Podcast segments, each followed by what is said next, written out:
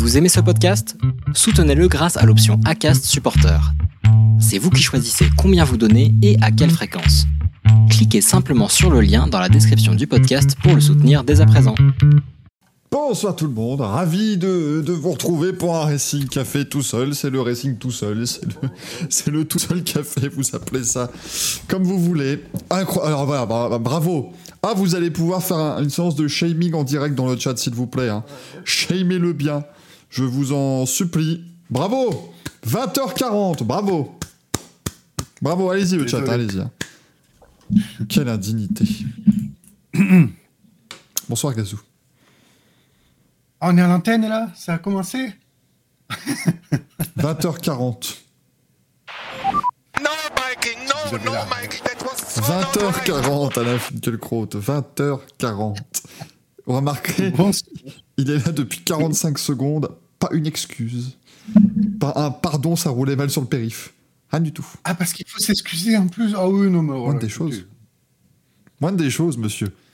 Tout à fait. Bonsoir le, bonsoir le chat. Excusez-moi. J'ai une très bonne raison. Ben, ah, Est-ce que ça a un rapport avec ce, dont tu, ce que tu évoquais sur Twitter ou... Qu'est-ce que j'évoquais sur Twitter? Trois lettres. Ça commence par un M, ça finit par un M. Il y a une autre lettre au milieu. T'étais en train de faire un compte, c'est ça la, la- la suite au prochain épisode. Oh putain de merde. Non, non, quelle est la bonne. euh, Quelle est la bonne raison, monsieur J'ai hâte, j'espère qu'il y a un beau signé. Ah Non, mais écoute, euh, la tienne est meilleure finalement. On va garder la tienne. Ça, ça sent qu'il était euh, en train de, de soulager une envie pressante ou je ne sais pas quoi. Euh, C'est un compte mime. Voilà. Voilà, ça va continuer cette émission qui commence, ma foi, sur les chapeaux de roue. Euh, mesdames, messieurs, j'espère que vous allez bien. Soyez les bienvenus pour un nouveau numéro du Racing Café. Je trouve que ma voix est assez basse, hein, euh, donc on va la refaire. Bienvenue pour ce... non, c'est beaucoup trop fort, s'il vous plaît. Je vais me faire... Je vais entendre des, des voisins qui vont taper sur les murs, ça ne va pas aller. Euh, donc écoutez, voilà, je vois Darktos que dit Gazou cherche par tous les moyens à avoir son petit manche à boule. Ah là, c'est sûr qu'il se met, il se met en bonne, en bonne condition. Hein. Allez, attention, hop, oh là là, oh là là, on fait grandir le tout. Oh, c'est dingue. Everything is growing. Et, comme un con, je me rends compte que je fais ça, mais ça se trouve, du coup, après, quand j'ai des images qui vont s'afficher, ça sera plus bon. Il n'y a pas la lumière à tous les étages hein, du forest, ça devient, compliqué, bien entendu. Bon, j'espère que ça va. Et bah oui, Gazou, garde-le, le Frédéric Mercure. En fait, il n'y a pas le choix, euh, GG Laspi, de le garder, c'est-à-dire que ça pousse moins vite la barbe que, que la moustache, quoi. Donc, euh, Je serais revenu avec la barbe intégrale. Il fallait se poser des questions quand même. en une semaine, quand même, là, la, barbe, la barbe d'une semaine, là, ça aurait été assez impressionnant. Euh, ah, c'est vrai que tu es dans cette période où tu as, oui, moustache euh, velue, mais barbe de 3, 4, 5 jours, là, ça devient, ouais, ça devient, ça devient compliqué, hein. was so not right. Moi, je recommence à zéro ou, ou on égalise, on fait un truc. Bah voilà, maintenant pour faire rire les gens, tu, tu coupes que la moustache. Tu enlèves la moustache, comme ça fait gros collier de barbe. Tu vois, façon Camaro, mais plus large. Euh, et puis voilà, ça marche, euh, ça marche très bien. Alors, moult merci déjà à notamment euh, Gaëtan qui s'est abonné. Alors, sache Gaëtan, si tu es déjà dans le chat, que ton, ton drapeau que tu as remporté lors des essais hivernaux arrive un jour. Mais à la poste, ils m'ont dit comment faire pour l'envoyer. Donc j'ai fait, j'ai trouvé du papier bulle, emballé dans du papier. Et je suis allé, ils ont fait Ah, mais on peut pas envoyer ça, monsieur? Donc, euh, donc été euh, désappointé, voyez-vous. Ah, il faut trouver une grosse boîte. Donc on va trouver une grosse boîte, mesdames et messieurs. Si vous avez le contact d'Arthur, bien sûr, qui euh, était spécialiste des boîtes à l'époque sur TF1, n'hésitez pas. Ce sera le, le bon, euh, ce sera le bon moment. Donc merci à Gaëtan pour, pour l'abonnement. Merci à Darktos également. Merci Dave Murray. Qui a dit bravo Gazou. Voilà, comme c'est tout à fait mérité. Bien sûr, merci les 5 bits pour euh, à The Dev Breton. Et merci à Etuzo qui s'est abonné. On espère le retrouver un jour peut-être dans l'émission, qui sait, hein, vous pouvez toujours venir. ah oui, Ah, il bien est là Manu. Il n'est pas en état, mais il est là. il est en état d'écoute et pas en état de, de- de participation, on va dire. Est-ce qu'ils nous écoutent en podcast? Ah ben non, je suis con, on est en direct. Rassurez-vous, Compliqué cette affaire. Votre Bluetooth fonctionne toujours, hein, bien sûr, mais là. euh, oh. Ah oui, Demeuré, il faudrait que j'essaye justement un espèce de tube, mais est-ce que ça rentre? Alors que le drapeau est quand même assez, euh, assez gros, je ne sais pas. Arrêtez le chat. Je sais qu'il y a Monsieur Bunix et d'autres. Arrêtez. J'ai dit un tube. Est-ce que ça c'est gros, ça rentre Arrêtez. S'il vous plaît, arrêtez. Un immense merci à Tatif pour ce 33e mois d'abonnement. Ça, c'est beau, ça, quand même, des bisous. Merci beaucoup. Et merci Marie-Jean Balek pour les 10 bits pour la Fondation Marianne. Non, non, Fondation du Forest. Attendez, ici, on ne détourne pas euh, encore les fonds. hein. Rassurez-vous, on reste, euh, on reste réglo ici pour, euh, pour le moment. Ne vous, ne vous en faites pas. Nous allons, eh bien, revenir oh, sur un, un week-end qui fut assez, euh, assez peu chargé, finalement, hein, en, en sport mécanique, bien sûr. Et on se projettera surtout sur le week-end prochain, euh, qui va démarrer dès, demain. Mais avant de vous parler de tout cela, on, consacrera évidemment une large page euh, à la terrible nouvelle qu'on a appris cet après-midi, puisque Craig Breen, le pilote irlandais, euh, de chez Hyundai nous a quitté aujourd'hui à l'âge de 33 ans des suite d'un accident lors d'une séance d'essai qu'il menait en Croatie puisque la semaine prochaine c'est le rallye de Croatie rallye auquel il aurait dû prendre part Craig Breen et donc euh, voilà, on va évidemment euh, lui, lui rendre hommage aujourd'hui parce que ben, c'est une nouvelle qui a évidemment choqué l'intégralité du monde euh, du, sport automobile, hein, même au-delà évidemment du, du rallye. C'est vraiment le, sport auto dans sa globalité qui a été, qui a été choqué parce que c'est voilà, toujours évidemment ce genre de, nouvelles qu'on redoute le, plus. Craig Breen donc âgé de, de 33 ans, Gazou, bon, c'était voilà un, pilote qu'on qu'on appréciait toujours et surtout qui, ben, lui aussi, a dû affronter pas mal de difficultés dans sa carrière. Et notamment l'an dernier, avec une saison vraiment difficile, à chaque fois il a réussi à revenir avec euh, toujours autant de, de passion. Ouais, ouais, complètement. C'est un pilote qui. euh, euh, déjà, c'est un pilote qui a connu un peu un drame lui aussi, hein, parce qu'on Ouais. se souvient qu'en 2012, il avait perdu son ami et copilote euh, lors du. C'était en 2012, et lorsqu'il avait perdu son, son copilote euh, Guethrie- Gareth Roberts. euh, Gareth Roberts. qui Gareth Roberts. qui était décédé. qui est décédé. Donc ça, ça, ça l'a vraiment euh, marqué. Et, et quand vous êtes un, un pilote, euh, quand vous êtes un pilote de course comme ça, un pilote automobile, un, un pilote automobile, revenir sur le premier plan, continuer votre carrière coûte que coûte, parce que ben, c'est ce qui vous anime. C'est clairement euh, la chose la plus compliquée à faire, c'est-à-dire que vous devez surmonter ça. Euh, En plus, euh, vous êtes dans une voiture de rallye, donc il y a pilote et copilote, et quand c'est le copilote qui décède, ben, immanquablement, vous vous dites que ben, vous êtes en partie responsable, même si effectivement, euh, eh ben, on sait que le sport automobile, c'est dangereux, le rallye encore plus, parce qu'on évolue sur route ouverte, euh, contrairement au circuit. Donc effectivement, c'est vraiment quelque chose qui est terrible à surmonter comme épreuve. Et, euh, et Craig Breen, vraiment, c'était le gars qui, euh, ouais, qui faisait part d'une certaine résilience, comme ça, qui a pris un petit peu, euh, qui a pris un petit peu cette épreuve, qui a, essayé de revenir un petit peu sur le premier plan. Ça n'a pas toujours été facile.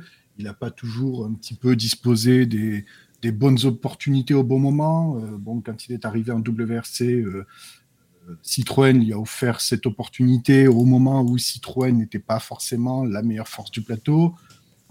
Euh, Hyundai lui a offert un volant, ça n'a pas toujours été compliqué, on lui a toujours un peu malheureusement collé cette image du, pilote un peu qui, qui plafonnait et qui n'arrivait pas un peu à, briser ce plafond de verre, alors que pourtant c'était quand même un, un garçon très talentueux. Euh, et effectivement, là, euh, sur un programme partiel, on l'a vu, il, il faisait quand même des bonnes performances. Et c'est- entre guillemets, je fais le parallèle entre Danny Sordo, avec qui il partageait le programme partiel cette année chez Hyundai. C'est un petit peu les mêmes deux types de, de, de, de, de- de pilotes. C'est vrai que en, guise de programme partiel, ce sont des pilotes en qui vous pouvez faire confiance parce que vous savez que quand ils sortent la voiture, ils vous ramènent des très belles performances. On atteste encore euh, la deuxième place euh, qu'il a obtenue au rallye de Suède en février. En plus, c'était un bon team player parce que euh, chez Hyundai, on, lui a dit euh, lors de la dernière journée, écoute, pointe en retard euh, pour avoir une pénalité et permettre à Thierry Neuville de te repasser devant. Malheureusement, Thierry Neuville fait une erreur et repère le bénéfice de sa deuxième place. Donc, la deuxième place revient à Craig Green. Et voilà, je veux dire, c'est- un, pilote bourré de, talent, d'humanité, de, de- gentillesse. C'est vraiment c'est une tragédie aujourd'hui. Moi, je m'en suis pas remis depuis tout à l'heure. C'est juste incroyable. Ouais, non, bah c'est sûr que voilà, hein, c'est effectivement euh, assez, euh, assez choquant comme, euh, comme nouvelle, 9, podiums en WRC pour, pour Craig Breen, pardon, après cette deuxième place effectivement au, rallye de Suède. C'était très touchant les mots qu'il avait justement au point, au point stop à la fin justement de ce rallye de Suède, où il disait notamment bah, que peu importe voilà, ce, que les, ce que les gens vous disent, euh, vous seul êtes, êtes, au courant de ce que vous pouvez réaliser et de votre vrai potentiel. Et c'était évidemment un, beau, message qu'il exprimait là généralement, mais aussi évidemment par rapport à sa propre carrière. Euh, qui voilà, a connu pas mal de difficultés effectivement. Euh, dans le chat GGSP on dit je me souviens de lui justement sur la DS3 WRC bien sûr en 2016 c'était ses débuts en rallye chez, Citroën. Il avait fait podium. Cette année là au rallye de, de Finlande. Euh, il avait débuté la saison 2017 avec une DS3 aussi parce que euh, Citroën n'avait pas pu euh, équiper tout le monde en, en, C3 WRC puisqu'il y avait le, nouveau règlement cette année là ensuite il était voilà passé sur la, la C3 et voilà une carrière faite de haut et de bas et de, de grandes difficultés. Et c'est vrai que euh, en, ajoutant voilà avec euh, ce, drame qu'il avait connu en 2012 avec, euh, le décès de Gareth Roberts son, son copilote là vraiment voilà c'était c'était difficile pour lui. Et on a on a évidemment une pensée pour, bien sûr, tous les proches euh, de, Craig Breen, euh, qui euh, sont évidemment dans la douleur ce soir, toute l'équipe Hyundai qui était présente évidemment en Croatie pour ce test, et même ceux qui n'y étaient pas, bien sûr, et puis aussi pour James Fulton, son, copilote, qui était dans la voiture aujourd'hui, en fait. Et ça, c'est évidemment voilà, des, moments, et, on sait que de toute façon, la, communauté du rallye sera présente pour lui. bien entendu, parce que c'est ce qui sera certainement le plus le plus difficile pour lui, bien sûr, c'est d'avoir été dans ce, dans ce baquet de droite le jour de ce, de ce terrible accident. Euh, on rappelle, c'était donc euh, sur les coups de, midi à peu près, hein, lors, d'une séance d'essai au rallye Croatie, enfin, en tout cas préparatoire, on va dire, au rallye de, de Croatie. On remet juste en fait les, les, les faits, on va dire, dans leur, euh, dans leur justesse, puisqu'on a vu pas mal de choses, pas mal de gens qui parlaient de reconnaissance. Ça n'était pas une reconnaissance comme c'est le cas au début des rallyes où on prend des voitures de route et on fait des, des tours assez longs dans les spéciales. Ici, ça n'a rien à voir, c'était une séance d'essai, donc voilà, ils devaient simplement, ils avaient fermé les routes. il y avait évidemment des, des secours qui étaient présents, mais qui l'ont malheureusement rien pu faire pour, euh, pour sauver Breen. Donc, euh, c'est assez, euh, assez fou. Alors, Manu nous dit en Pologne, ne teste pas. Donc, finalement, c'était en Pologne, toutes mes confuses. Effectivement, il y avait ces deux informations. Qui circulaient mais c'est vrai que ça fait quasiment 18 ans, comme le dit Manu, depuis le. Alors non, ça faisait pas 18 ans, c'était en 2006 le dernier décès en, WRC, mais c'était pas dû à un accident. C'était un copilote, il me semble, qui changeait une roue en fait sur sur une spéciale et qui malheureusement avait été été fauché. Mais sinon, on pense évidemment à Michael Park en 2005.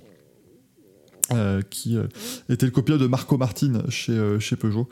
et Marco Martin, qui l'a avoué lui-même, évidemment, il ne s'est jamais vraiment remis de, ces, de, ce, de ce drame qu'il avait connu sur le, sur le rallye de Grande-Bretagne en 2005. Donc on, voulait bien sûr commencer cette émission en rendant hommage à, à Craig Breen parce que voilà, hein, ça reste évidemment le, la grande famille, comme je vous l'ai dit, du sport automobile qui a été touchée. On a vu évidemment beaucoup de réactions dans le monde du rallye, euh, des réactions très touchantes de Thierry Neuville et Danny Sordo, ses équipiers notamment chez, chez Hyundai.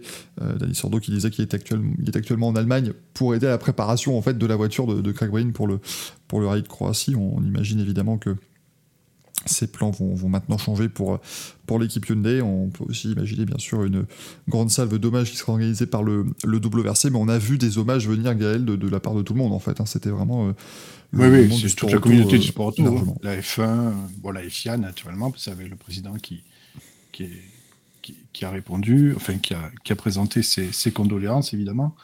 Euh, le monde de la F1, tout, tout, le monde du sport automobile, parce que c'est vrai que c'est quand même...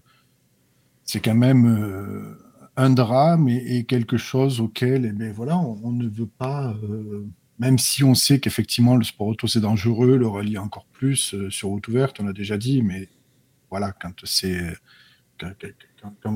quand, ces annonces tombent, c'est vraiment un drame. Vous, me dites c'est pas possible, c'est on, a beau dire toutes les années, oui, le sport auto c'est dangereux, oui, effectivement, mais c'est con ce que je dis, mais on n'est jamais préparé à ça. C'est vraiment des, des, drames absolus, quoi. Et puis, euh, et puis quiconque, je veux dire, on est, euh, on est là de temps en temps à charrier certains pilotes parce que voilà, ils sont un peu borderline sur leur déclaration, mais évidemment que euh, on, est attristé pour le, décès de n'importe quel pilote, voilà. Donc voilà, et puis là, en plus, bon, on n'est pas à l'heure de, de, de, faire des parallèles et des, des ramifications d'histoire, mais quand vous pensez à la carrière de Breen, vous vous dites, euh, purée, c'est, c'est, terrible, quoi. Je veux dire, c'est, il perd son copilote. Maintenant, lui, euh, bon, on n'en est pas encore là, mais James pff, on ne sait même pas s'il va avoir la force de continuer ou pas. On ne sait pas. On n'en est même pas encore euh, dans ces considérations-là. Mais quand ça te tombe dessus, vraiment, c'est quelque chose qui, voilà, qui peut te, détruire un bonhomme, quoi. Et c'est logique parce que c'est encore une fois, quand- vous euh, mettez euh, un pied dans le monde du sport, automobile. Alors, quand je dis quand vous mettez un pied, pas, les pilotes, mais nous, par exemple, les, personnes du média, quand vous avez la chance d'aller sur une spéciale de rallye ou sur un circuit, que vous côtoyez de, de près ces gens-là, vous comprenez à quel point euh, ils font partie d'une famille, en fait. Ils sont adversaires, mais ils sont pas ennemis, en fait. Alors oui, effectivement, quand ils mettent le casque, euh, ils reconnaissent plus personne et euh, voilà, ils font tête baissée parce que c'est le sport qui veut ça. Euh, mais après, au-delà de ça, il y a un grand respect mutuel entre tous ces gens-là parce qu'ils font partie d'une famille et parce que vous pouvez pas faire autrement que aimer côtoyer les gens qui, parta- qui partagent votre passion, qui partagent la, la- même discipline que vous, les, les- les gens qui construisent euh, la légende, la légende du sport, votre légende, la discipline, etc.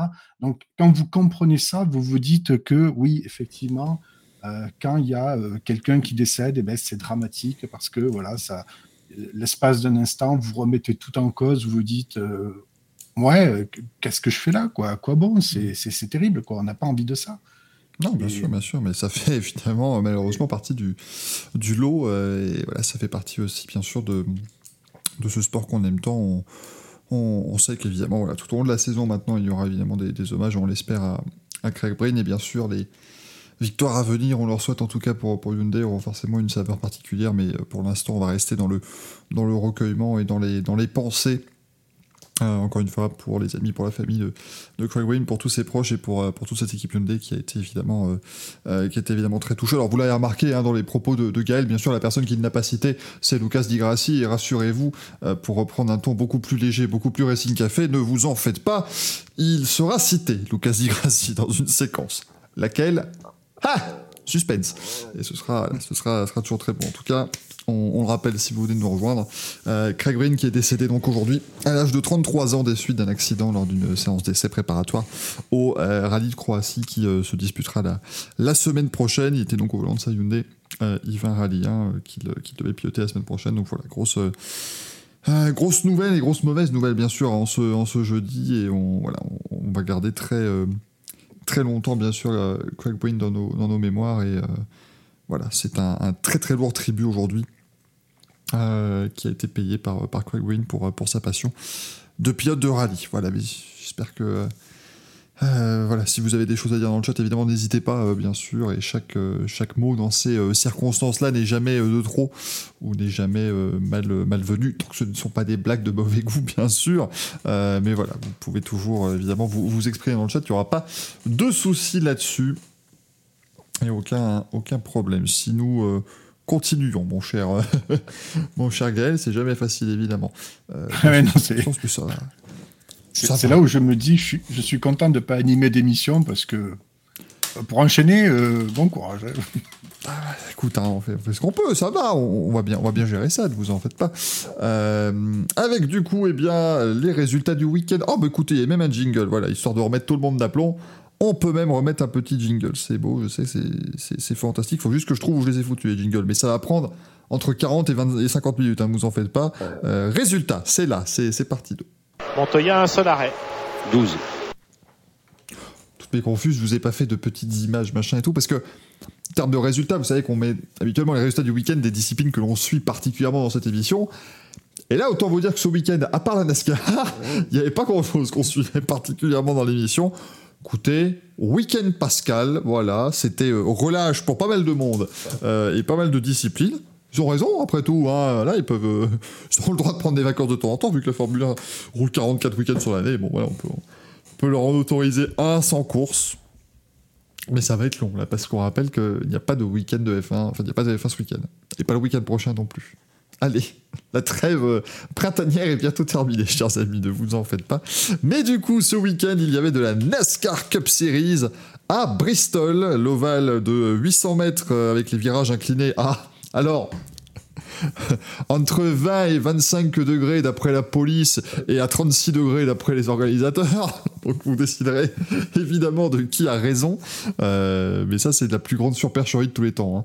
Mec de Bristol qui dit Et nous, on a mis des virages, mais 36 degrés, mon gars, tu te rends pas compte Et puis tu regardes, tu pas du tout nous, on les a mesurés, c'est pas du tout le cas, arrêtez. Ouais, mais écoutez, ça fait du marketing. hein. C'est- nous qu'on a le- l'ovale le plus incliné, du coup. Alors, euh, s'il vous plaît, laissez-nous. 35 degrés avec les murs, non? Comment ils ont calculé ça? Je sais pas, je sais pas. Ou, ou les mecs qui ont, ont, ont bu des choses à 35 degrés, je ne sais pas. Mais, euh, mais en tout cas, voilà, les gens qui ont construit ce circuit, c'était pas, c'était pas exceptionnel. Euh, mais du coup, eh bien, c'était Bristol, mais sur de la terre. On met depuis quelques années maintenant, depuis deux ans, de la terre sur cet ovale de Bristol pour la première course de l'année. Et c'est Christopher Bell qui s'est imposé aujourd'hui, enfin aujourd'hui non, dimanche plutôt, dimanche lundi, devant Tyler Reddick et Austin Dillon. Euh, Christopher Bell, ça y est, grâce à lui, enfin, un spécialiste des courses sur terre a gagné la course sur terre de Bristol, parce que c'était jamais le cas jusque maintenant. Euh, c'était Joe Logano qui avait gagné la première année, et Kyle Busch l'an dernier, après un accrochage des deux leaders. Euh, mais du coup, eh bien voilà, Christopher Bell qui s'impose. On a qui termine quatrième devant Chase Briscoe, Justin Haley sixième, Martin Truex Jr. septième, Todd Gilliland huitième. Ah oui, ce sont des noms, on les a pas inventés. Hein. Euh, neuvième place pour euh, Kevin Harvick et dixième Ty Gibbs. Et moi, j'aimerais saluer, alors un pilote qui n'a pas fini la course, c'est Jonathan Davenport. Et là, vous allez vraiment me dire, mais attendez, c'est un, un regen dans Football Manager. Lui, non, non. Jonathan Davenport, qui est, euh, dont, le surnom est quand même Superman, donc il n'y a pas mieux, euh, mais qui est en fait un pilote justement de course sur, euh, sur ovale en terre, et qui, alors il était dans la numéro 13, je ne sais plus qui, il remplaçait quelqu'un, il me semble, Davenport pour ce, pour ce week-end.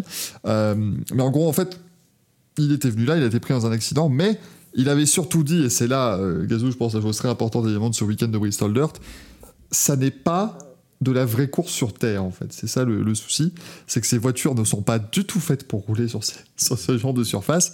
Et euh, surtout en début de course, avant que la, trajectoire commence vraiment à se, faire et que la terre commence à être bien compactée, c'était long, hein. c'était très très compliqué cette course. euh. Ça fait trois ans, je ne sais pas vraiment quoi en penser de cette épreuve. Mais euh, comment ça se passe No d'ailleurs la terre là, no, quand il applique sur la, That was so not sur la right. piste Parce que j'ai l'impression qu'il y a quand même une espèce de une espèce de liant ou quelque chose qui permet quand même de. bon, la première année, c'est. Ah oui? Ouais, en fait, bah, en fait les, les pistes en terre comme ça, tu les arroses assez régulièrement. Ce qui est très ironique parce que s'il pleut, on peut pas rouler. mais, euh, mais en fait, elles sont arrosées justement ces, ces pistes-là. Elles sont, euh, elles sont travaillées pour essayer de compacter en fait un maximum la terre. Mais bon, c'est particulier parce qu'ils veulent en fait une couche de base bien compacte pour que quand même on puisse, on puisse rouler dessus. Reste. Euh, et ensuite, de la terre un peu plus meuble sur le haut pour euh, pouvoir aller chercher différentes trajectoires, creuser des petits, euh, des petits sillons. Donc, euh, c'est un peu comme de la terre battue Nitram. C'est un peu le, le même, ouais, le, le même système comme à Roland Garros. Là, vous les voyez avec leurs petits, leurs petits arrosoirs. Bah, enfin, leurs petits arrosoirs. Leurs petits tuyaux parce que. Je vois mal. Alors non, rassurez-vous, à la prochaine édition de Roland Garros, il n'y aura pas cinq ramasseurs de balles avec un petit arrosoir qui font.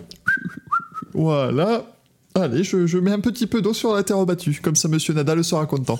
Euh, mais voilà, c'est assez, euh, assez fou. Et c'est vrai, Gazou, que la première année, ils avaient mal fait ça, et il y avait beaucoup, beaucoup de terre qui, qui s'envolait, euh, en fait. Et, de ce que j'ai cru comprendre, en fait, c'est pour ça que la majorité des courses sur ovale en terre se fait aussi le soir et pas la journée, parce que ça limite en fait l'impact de cette terre qui va rester, cette poussière qui va rester en suspension. Ça limite un petit peu, parce que c'est vrai que la première année, c'était un peu un désastre. hein. Euh, c'était compliqué. Manu nous confirme, effectivement, ils arrosaient après chaque segment. Euh, ce qui fait que c'est, c'est toujours compliqué parce que là, la course fait 250 tours. Euh, des courses d'une telle longueur sur dirt, c'est très rare en fait, hein, Gazou. Donc, forcément, ça fait que les conditions de piste n'étaient pas forcément géniales. hein. Mm. Et puis surtout, en plus, il roule avec les, les pneus sculptés. Donc, Mm. moi, je m'attendais vraiment à ce que la trajectoire devienne pas quasi propre, mais que- presque. Et en fait, on a constaté quand même que la Terre tenait bien. Donc, euh, c'est pour ça que je me suis demandé, tiens, comment ils ont réussi à, vraiment fixer la Terre pour que ça reste quand même du dirt et pas, pas parfaitement asphalté, quoi, parce que sinon, ça n'a n'a plus aucun intérêt. Bah, on voyait un peu le, le- le ciment revenir à la fin, en toute fin de course, Ouais. mais ça restait, euh, ça restait suffisamment glissant pour que ce soit de la terre. Et moi, ce que j'aime beaucoup à Bristol, et c'est ce que disait aussi euh, Jonathan Davenport, c'est que la ligne intérieure dans le virage 3 et 4, il y, a des- y a des nids de poules, il y a des creux, il y a des bosses. Alors les gens vont dire, mais tu nous décris un truc affreux. Non, c'est c'est justement ce qui est positif pour ces trucs-là, parce que ça fait que ces pistes vivent en fait. Euh, ça, c'est justement euh, tout le, le charme de ces courses-là, parce que vous allez avoir une course sur asphalte ou sur, euh, ou sur ciment, bon, la piste va évoluer, elle va se gommer, elle va euh, augmenter ou, diminuer en température, mais ça reste quand même globalement toujours la même trajectoire où tu vas avoir peu de, modifications. Alors qu'en terre, justement, il faut être assez à l'écoute de ce qui se passe et à l'affût pour pouvoir aller changer de trajectoire parce qu'on va se rendre compte qu'il y a une crevasse à un endroit, machin, c'est assez. euh, assez compliqué. Euh, donc, donc non, non, c'est ouais, une épreuve. Comme a dit Manu, hein, les Piat n'ont pas l'air de vouloir recommencer. Franchement à regarder, c'était pas non plus génialissime. Euh, la, la première année, pourquoi pas. Maintenant, c'est un peu plus compliqué. Euh, et Mathieu nous demande, je comprends pas Ah, pourquoi ils ne vont pas sur un vrai euh, circuit en terre plutôt qu'à Bristol, à Eldora par exemple. Parce que le circuit d'Eldora est la propriété de Tony Stewart et entre Tony Stewart et NASCAR, c'est pas toujours rose. Donc c'est un peu, euh, un peu compliqué. Non, ils le font parce qu'ils veulent juste faire leur une course différente, quoi. Et parce que, ah, s'ils passent le cachet, euh, ils n'arrivent plus à remplir Bristol. Ce qui est une, une tragédie absolue. Euh, parce que Bristol, pour vous donner une idée, Bristol dans le, dans le Tennessee, euh, le circuit, je crois que ça avait genre 150 000 places, donc pour imaginer, c'est un tout petit circuit. Bah, attendez, on va encore mieux imaginer. Vous voyez la scène de du début dans Cars quand, quand Flash McQueen il crève là, avec le- sur le grand circuit avec les virages inclinés et plein de tribunes autour, bah c'est Bristol, mais en plus grand. Euh, mais ils se sont basés sur Bristol pour ça. Et ben du coup, euh, il y avait je crois 150 000 places.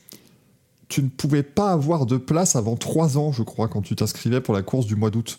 C'est-à-dire qu'il y avait 3 ans de liste d'attente. Euh, parce que les, les Oui, parce que maintenant, ils mettent des bâches quand même sur les tribunes. Et maintenant, il n'y a plus personne qui vient. Ce qui, est, ce qui est dramatique. Et c'était déjà le cas depuis quelques années, depuis qu'ils ont changé euh, la piste, fait qu'ils ont, euh, comment dire, reconfiguré les, les virages et les bankings. C'est devenu beaucoup moins, beaucoup moins intéressant pour les fans aussi. Donc, ils, ont, ils ont dit, allez, on va mettre de la terre, comme ça, ça va changer. Mais en fait, bon, bah, par voir des accrochages, des accidents, euh, c'est... moi, j'ai pas trouvé que c'était un superbe spectacle.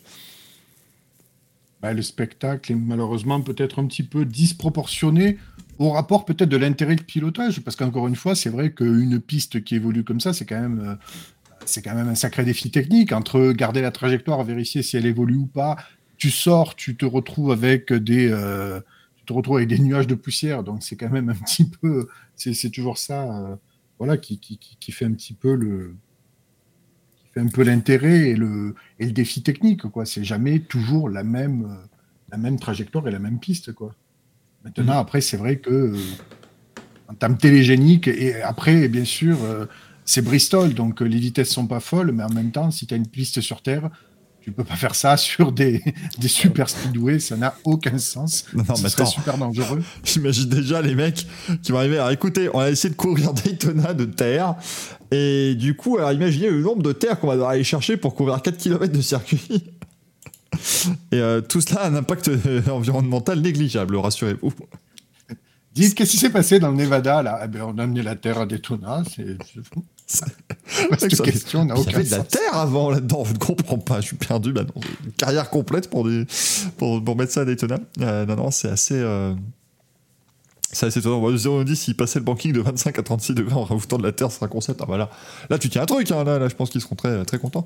Mais ouais, c'était. Honnêtement, voilà, j'ai pas trouvé ça euh, extraordinaire. Je pense que 3. Trois ans, c'est bien. Maintenant, on pourrait peut-être passer à autre chose euh, et faire revenir euh, la course de, de Bristol comme c'est le cas. Moi, je suis désolé, pendant 40 ans, euh, la première course de Bristol, elle avait lieu de jour, au mois de, au mois de mars-avril.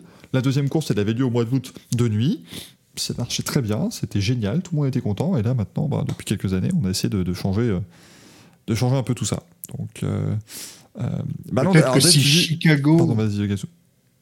Non, je disais peut-être que si Chicago produit un beau spectacle, peut-être que ça va les inciter à abandonner le dirt à Bristol. Oui, alors déjà Chicago, la course faudrait qu'elle ait lieu, sera déjà un bon début.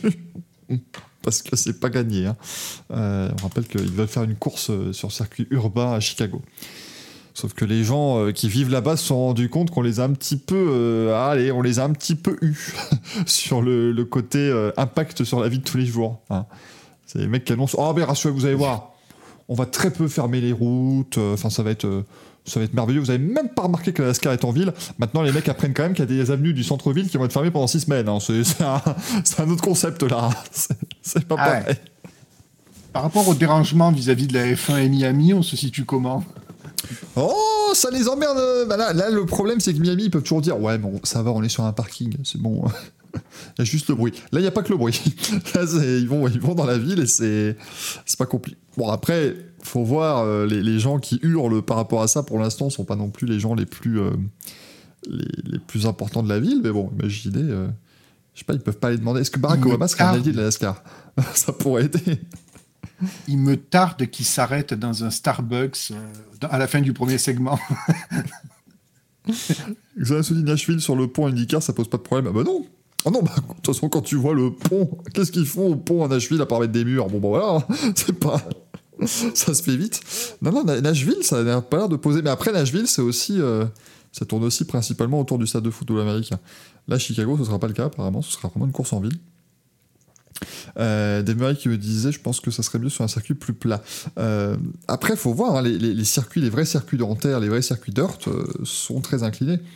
Parce qu'après, si tu fais vraiment que du plat, bah là, tu perds tout l'intérêt justement euh, euh, pilotage. En fait, le, pilotage sur terre, ça marche beaucoup. Tu lances la voiture, tu viens ensuite en drift sur ton pneu arrière droit, et le pneu arrière droit vient en fait s'appuyer sur l'espèce de monticule de terre qui se crée au fur et à mesure des passages. Et ça, si évidemment tu fais, euh, ça par exemple à Martinsville sur un ovale tout plat, bah t'as pas justement ce côté où ils peuvent aller s'appuyer euh, un peu, un peu dessus. Donc euh, ça me paraît un peu plus, euh, un peu plus compliqué. Monsieur Munix, le ils en auront Chicago sur la patate, c'est validé, bien sûr, bien, bien entendu.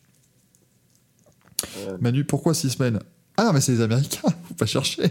Le mec, il, dit- il leur faut trois ans pour, pour faire ça. Mais apparemment, voilà, il y a de nouveau des, des, des voix qui s'élèvent contre la NASCAR à Chicago. Après, bien sûr, il y aura aussi les quelques messages qui viendront, qui diront rendez-vous compte, hein, parce que euh, moi je suis contre cette course ici à Chicago, euh, parce que j'ai appris que la NASCAR ça tuait des, des bébés phoques à chaque tour euh, effectué sur ce circuit. Donc euh, j'aimerais que ce ne soit pas le cas. Il y aura évidemment ça, mais, euh, mais apparemment. Ils vont effectivement fermer, je, je vois ça sur, euh, sur NBC Chicago, ils, ils vont fermer ça pendant des semaines. Euh, ils vont, ils vont, ouais, euh, en fait, en fait c'est des fermetures évolutives, mais tu auras quand même le, le Ah oui, centre-ville voilà. qui va être majoritairement fermé pendant 5 semaines, quoi. Donc, C'est comme Monaco, de toute façon, on laisse la circulation une fois que. Enfin, j'imagine qu'ils vont réouvrir quand personne roule. Il y aura des infrastructures qui vont être peut-être un peu chiantes pour le, le quotidien, mais Monaco, le soir, tu, roules à nouveau, tu traverses. Ouais, mais je pense que c'est un peu plus. euh, Je sais pas. C'est un peu plus compliqué, je sais pas du tout. Euh, ça va commencer donc vers le, le 2 juin ça va continuer jusqu'au 15 juillet, puisque la course aura lieu en juillet, il me semble. Euh, mais. Enfin, oui, il vaut mieux ça d'ailleurs, Michael, parce que s'ils ferment les routes du 2 juin au 15 juillet, mais que la course est en août, ça va, ça va être un peu. un peu con. Euh, mais du coup, euh, ouais, c'est assez, euh, assez étonnant. En fait, la NASCAR aura l'accès du coup du 22 juin au 5 juillet à chaque fois, mais il faut quand même préparer évidemment en amont. Mais à un moment donné, la F1 à Monaco, ils ont ils ont l'habitude de, de faire ça. Là, c'est la première organisation. On peut espérer que ce sera mieux l'année prochaine, si ça continue. T'imagines Ah, qu'à la veille de la course, ils appellent Monaco, dites, vous faites. Oui, j'imite encore les téléphones comme ça, laissez-moi tranquille. Un coup de bigot. Mais là, ouais, je suis, euh, je suis assez, euh, assez inquiet pour ça. Netram qui dit un mousquetaire à Bristol, est-ce que c'est D'Artagnan? Allez, allez, allez, ça va. Ça va, il va, il va regarder Barry Baltus encore se battre pour marquer un point ce week-end. ça va aller, hein, il a le droit. Euh, mais. euh, Alors, Warius nous dit ils veulent passer sur le Lakeshore Drive. Ils sont cons. C'est comme fermer un bout du périph' parisien. Je vous laisse imaginer le merdier. Ça, après. euh, C'est leur choix. Ah, La Formule 1 va bien réussir à fermer le strip à Las Vegas. Donc, euh, pourquoi, pas, pourquoi pas imaginer ça à Chicago Alors, sur le périph' parisien, ils refuseraient tout simplement parce que ça amputerait le budget euh, des, euh, des radars automatiques.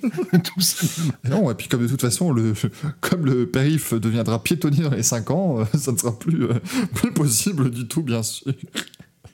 Ça va devenir euh, complexe. Mais euh, non, non, je vois que les gens sont, sont assez euh, éton- étonnés. En fait, par exemple, voilà, tu auras des.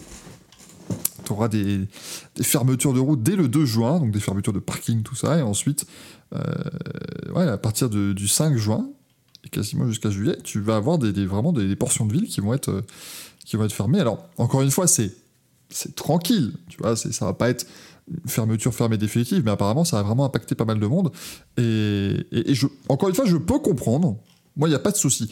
Quand vous avez les idiots, désolé hein, pour cette partie des résultats du week-end qui a duré 4h30 et qui en fait est juste consacrée à nous qui vont nous plaindre de plein de choses. euh, mais c'est vrai que quand t'as les idiots qui se plaignent du circuit d'Albi ou, euh, ou les gens qui vont se plaindre du circuit des 24 heures du Mans, euh, tu vois, en venant, en venant habiter, ça c'est con. Parce que je suis désolé, tu viens habiter en sachant qu'il y a un circuit, bon, voilà.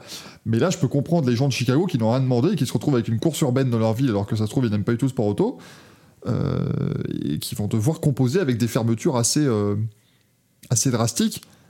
Euh, imaginez si tu dois, par exemple, tu rajoutes euh, 10 ou 15 minutes tous les jours à ton temps de, tra- de trajet pour aller au travail, ben, ça devient très chiant à faire ça tout le temps. Donc, Ah, Peut-être qu'à Chicago, ils vont enfin connaître la vie parisienne.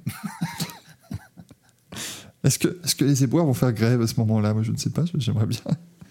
Ce serait trop bien. Attention, il attaque à l'intérieur du premier virage, il se touche, il va dans les poubelles Incroyable, heureusement que les sacs poubelles étaient mis contre le mur de béton, ça a amorti le choc. Ce, serait, ce serait pas mal, je trouve. Ce serait, ce serait assez sympa. Euh, alors, nous dit oui, c'est une zone de parc. Oui, effectivement, il y a Grand Park. Euh, Grand Park, pour ceux qui, euh, pour vous donner une idée, je crois que c'est là que, que Barack Obama faisait ses discours lors des soirées électorales aux États-Unis. Quand il, a été élu président des États-Unis, je pense que c'était à Grand Park justement qu'il faisait ces, ces discours-là. Donc c'est voilà, c'est un peu un, un poumon de, la ville de Chicago.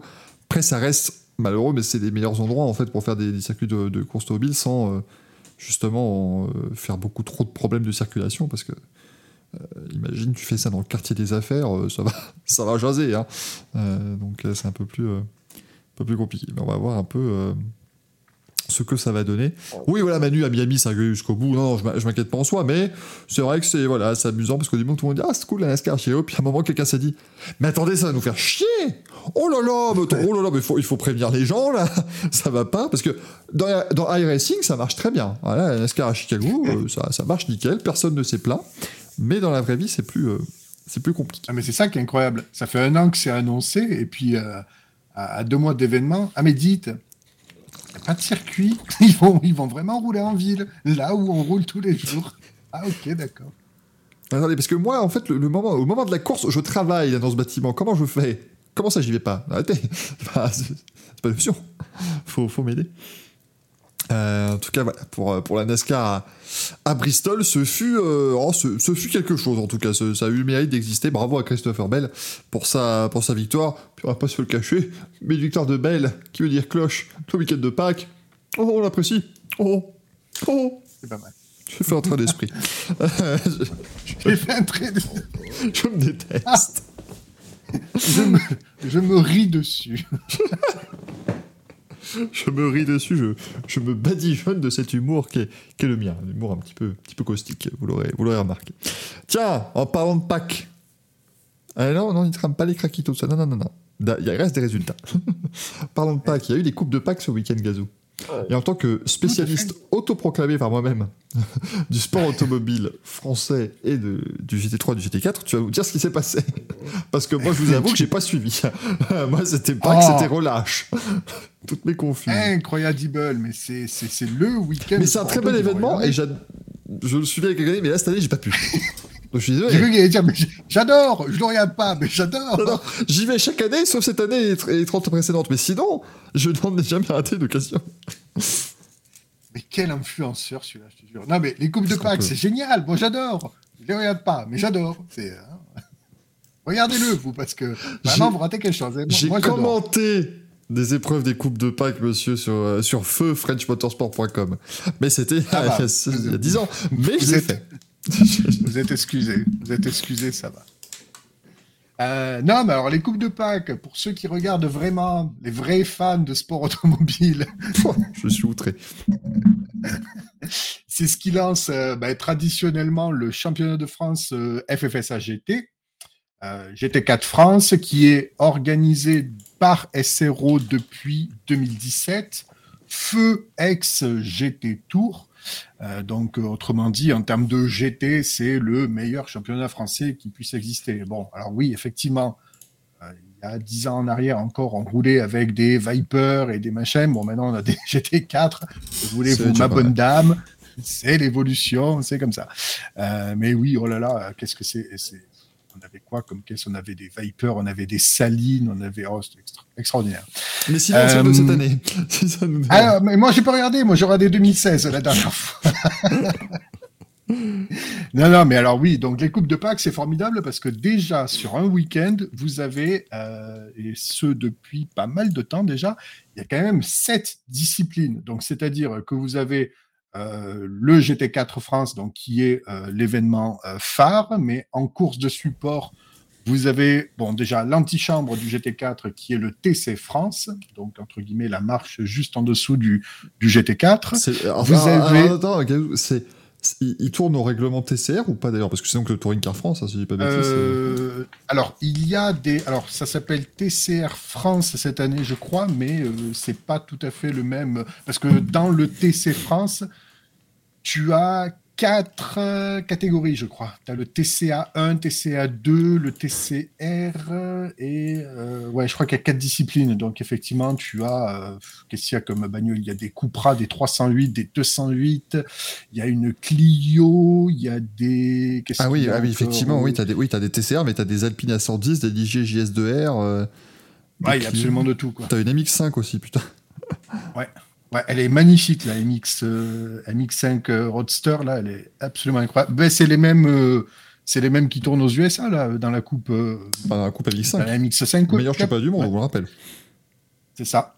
Donc, non, non, mais c'est vrai. Donc, c'est vraiment un, un- un gros mélange, ce, ce, ce TCA France. Mais c'est pas mal parce que vraiment, c'est, entre guillemets, le, le- c'est assez abordable, on va dire, et ça permet vraiment de découvrir quelques talents. Euh, on a des pilotes féminines, d'ailleurs, qui ont débuté euh, l'an dernier, qui ont gravi euh, au, au GT4 France euh, cette année. Euh, en dehors des courses support, vous avez aussi l'Alpine euh, Elf Alpine Europa Cup. Vous avez bien sûr le championnat de France euh, Formule 4 de la FFSA Academy. Euh, Qu'est-ce qu'il y avait encore cette année? Il y avait la Clio Cup, si j'ai pas de bêtises. Les midgets Euh, et la Twin Cup. les midgets et la S'il vous Twin Cup. plaît, la Twin Ouais. Cup.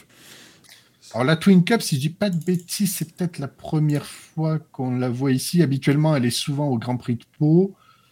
Euh, je ne sais pas si elle s'est déjà produite dans les meetings du GT4 France et la Twin Cup, hormis le Grand Prix de Pau, mais habituellement on avait la Fugno Cup, voilà, mais qui Hmm. n'était pas là cette année. Alors, pour ceux Voilà, qui se posent la question, euh, oui. Oui, oui. La Twin Cup, c'est une euh, compétition avec des Twingo. Ah, les Twingo 1, oui, oui, c'est Ouais. absolument. Les Twingo phase 1, c'est génial. Ça doit, ça, doit, euh, c'est la coupe euh, Adour Océan d'ailleurs. euh. ça doit coûter Ouais, 15 qui balles et c'est génial. Ah oui, oui, le prix d'engagement doit pas être très, euh, très élevé, mais on aimerait beaucoup. Là, j'avoue que ça, ça nous titille. Non, parce qu'on a regardé, on veut faire les 25 heures Fun Cup, mais ça va être beaucoup trop cher. Quand une petite course de Twin Cup, une belle, une belle Twingo avec un Merdolino sur le côté, ça se tente. Franchement, tu regardes, frais de participation 2023, 180 euros par pilote. Pour les engagements saison complète et demi-saison, aux courses par course, 40 euros. On va pouvoir les sortir quand même. Ouais, ça devrait, devrait le faire. Alors après, donc t'as championnat bleu saison complète, 5642 euros. Avec 9 meetings de compétition, ouais. On va se retrouver hein, sur, une, euh, sur une épreuve de Twin Cup. Et donc, du coup, si quelqu'un d'entre vous a une Twingo à vendre, nous sommes, euh, nous sommes prêts à écouter toutes les, toutes les possibilités. Et toutes les opportunités. Non, mais c'est voilà, c'était effectivement euh, encore un beau week-end de sport. Je crois qu'il y a eu encore pas mal de monde aussi. hein. Je crois qu'ils ont annoncé 30, euh, 36 000 spectateurs, je crois. Alors ils attendaient près de 20 000 personnes, mais j'ai pas eu les chiffres définitifs. Mais s'ils ont eu plus, euh, tant mieux. Je crois que je les ai vus sur mieux. Endurance Info. Attends, je vais aller euh, checker ça parce que cette émission est bien, euh, bien préparée. Ah non, mais franchement, je les la Twin Cup, ça, va toujours chauffer. hein. Ça, reste, ça reste de la course auto. Alors après, bon, effectivement, c'est pas, c'est pas de la F1, je ne vous le cache pas, mais ça doit, ça doit franchement être génial à faire. Ça sera déjà un bon, euh, un bon début. Je vois tac tac tac. no- Alors le GT4 France, si je peux juste embrayer, c'est assez formidable parce que vous avez quand même sept constructeurs représentés. Donc c'est-à-dire qu'il y a euh, la Audi R8, il y a la Toyota GR Supra, la nouvelle BMW M4 GT4, euh, l'Alpine A110 GT4, euh, la Porsche 718 Cayman, la Mercedes AMG GT4, Vantage GT4. Alors là, vous allez me dire oui, mais il y a quand même des différences. Eh bien oui, il y a des différences entre ces voitures et c'est bien pour ça qu'il y a une BOP dans ce championnat et qui marche plutôt bien. Oui, parce que quand on regarde les voitures, on a quand même euh, entre les Alpines qui roulent avec des 4 cylindres comme la Toyota GR Supra, la Porsche c'est un 6 cylindres, AMG, euh, la la R8 et la Vantage c'est du V8, euh, voilà. Euh, et après qu'est-ce qu'on a d'autres La M4 GT4 6 cylindres. Donc voilà, il y a quand même des puissances et des moteurs différents. Il y a des tractions, des propulsions, moteur avant, moteur arrière. Donc vous vous doutez bien qu'il faut une BOP. Et euh, course 1 qui était remportée par le duo Grégory Gilbert, multiple champion de la discipline, qui évolue désormais avec Christopher Hamon, qui évoluait sur la R8 euh, du Full Motorsport, la R8 jaune fluo, vous saviez qu'il y avait un sponsor assez spécial qui commence par Jackie et qui termine par Michel. voilà, c'était lui. Euh, donc désormais, ils sont associés sur la Audi R8 du Saint-Éloque Saint Racing. Saint-Éloque Racing, écurie basée à Saint-Étienne. Euh, donc ils ont remporté cette première course. Alors effectivement, Nogaro, c'est un circuit qui convient plutôt bien à la R8, effectivement. Euh, après, c'est vrai que le championnat de France FFSA GT, comme ça, vu qu'il y a une BOP euh, mise en place, euh, vous avez des circuits de vitesse comme Manicourt, par exemple, ou même le Castellet, vous avez des voitures comme la Vantage, la Audi R8 ou même la BMW M4 qui étaient plutôt à l'aise sur ce type de circuit de vitesse, entre guillemets, bien que pour la BMW M4, on a appris que cette année, elle était peut-être un peu moins rapide en vitesse de pointe, mais un peu plus efficace dans les courbes serrées. Donc, on va peut-être avoir des nouvelles philosophies de course. Euh, donc, c'est vrai que Nogaro profite un petit peu mieux, par exemple, à la Audi R8, euh, au détriment, par exemple, enfin, au détriment. Vous avez des voitures comme l'Alpine 110 qui, est réputée pour absolument ne pas user trop ses pneus, en fait. Donc, vous avez souvent les Alpines qui, en fin de course, on rappelle que les courses se font une heure en fait, et il y a un changement de pilote dans une fenêtre qui est entre la 25e et la 35e minute de course. Donc il y a une obligation de changer le pilote en fait. Mais c'est vrai qu'en fin de course, on a souvent euh, des Alpines qui reviennent sur le devant du, du, peloton et qui peuvent se battre sur la victoire. Et encore mieux quand ils ont des, des circuits qui leur sont plus profitables, euh, pour par exemple, des trucs comme ça. Euh, donc voilà, donc il y a vraiment une, une, une harmonie et une osmose sur le plateau. Et la deuxième course qui s'est déroulée donc lundi, lundi de Pâques, mmh.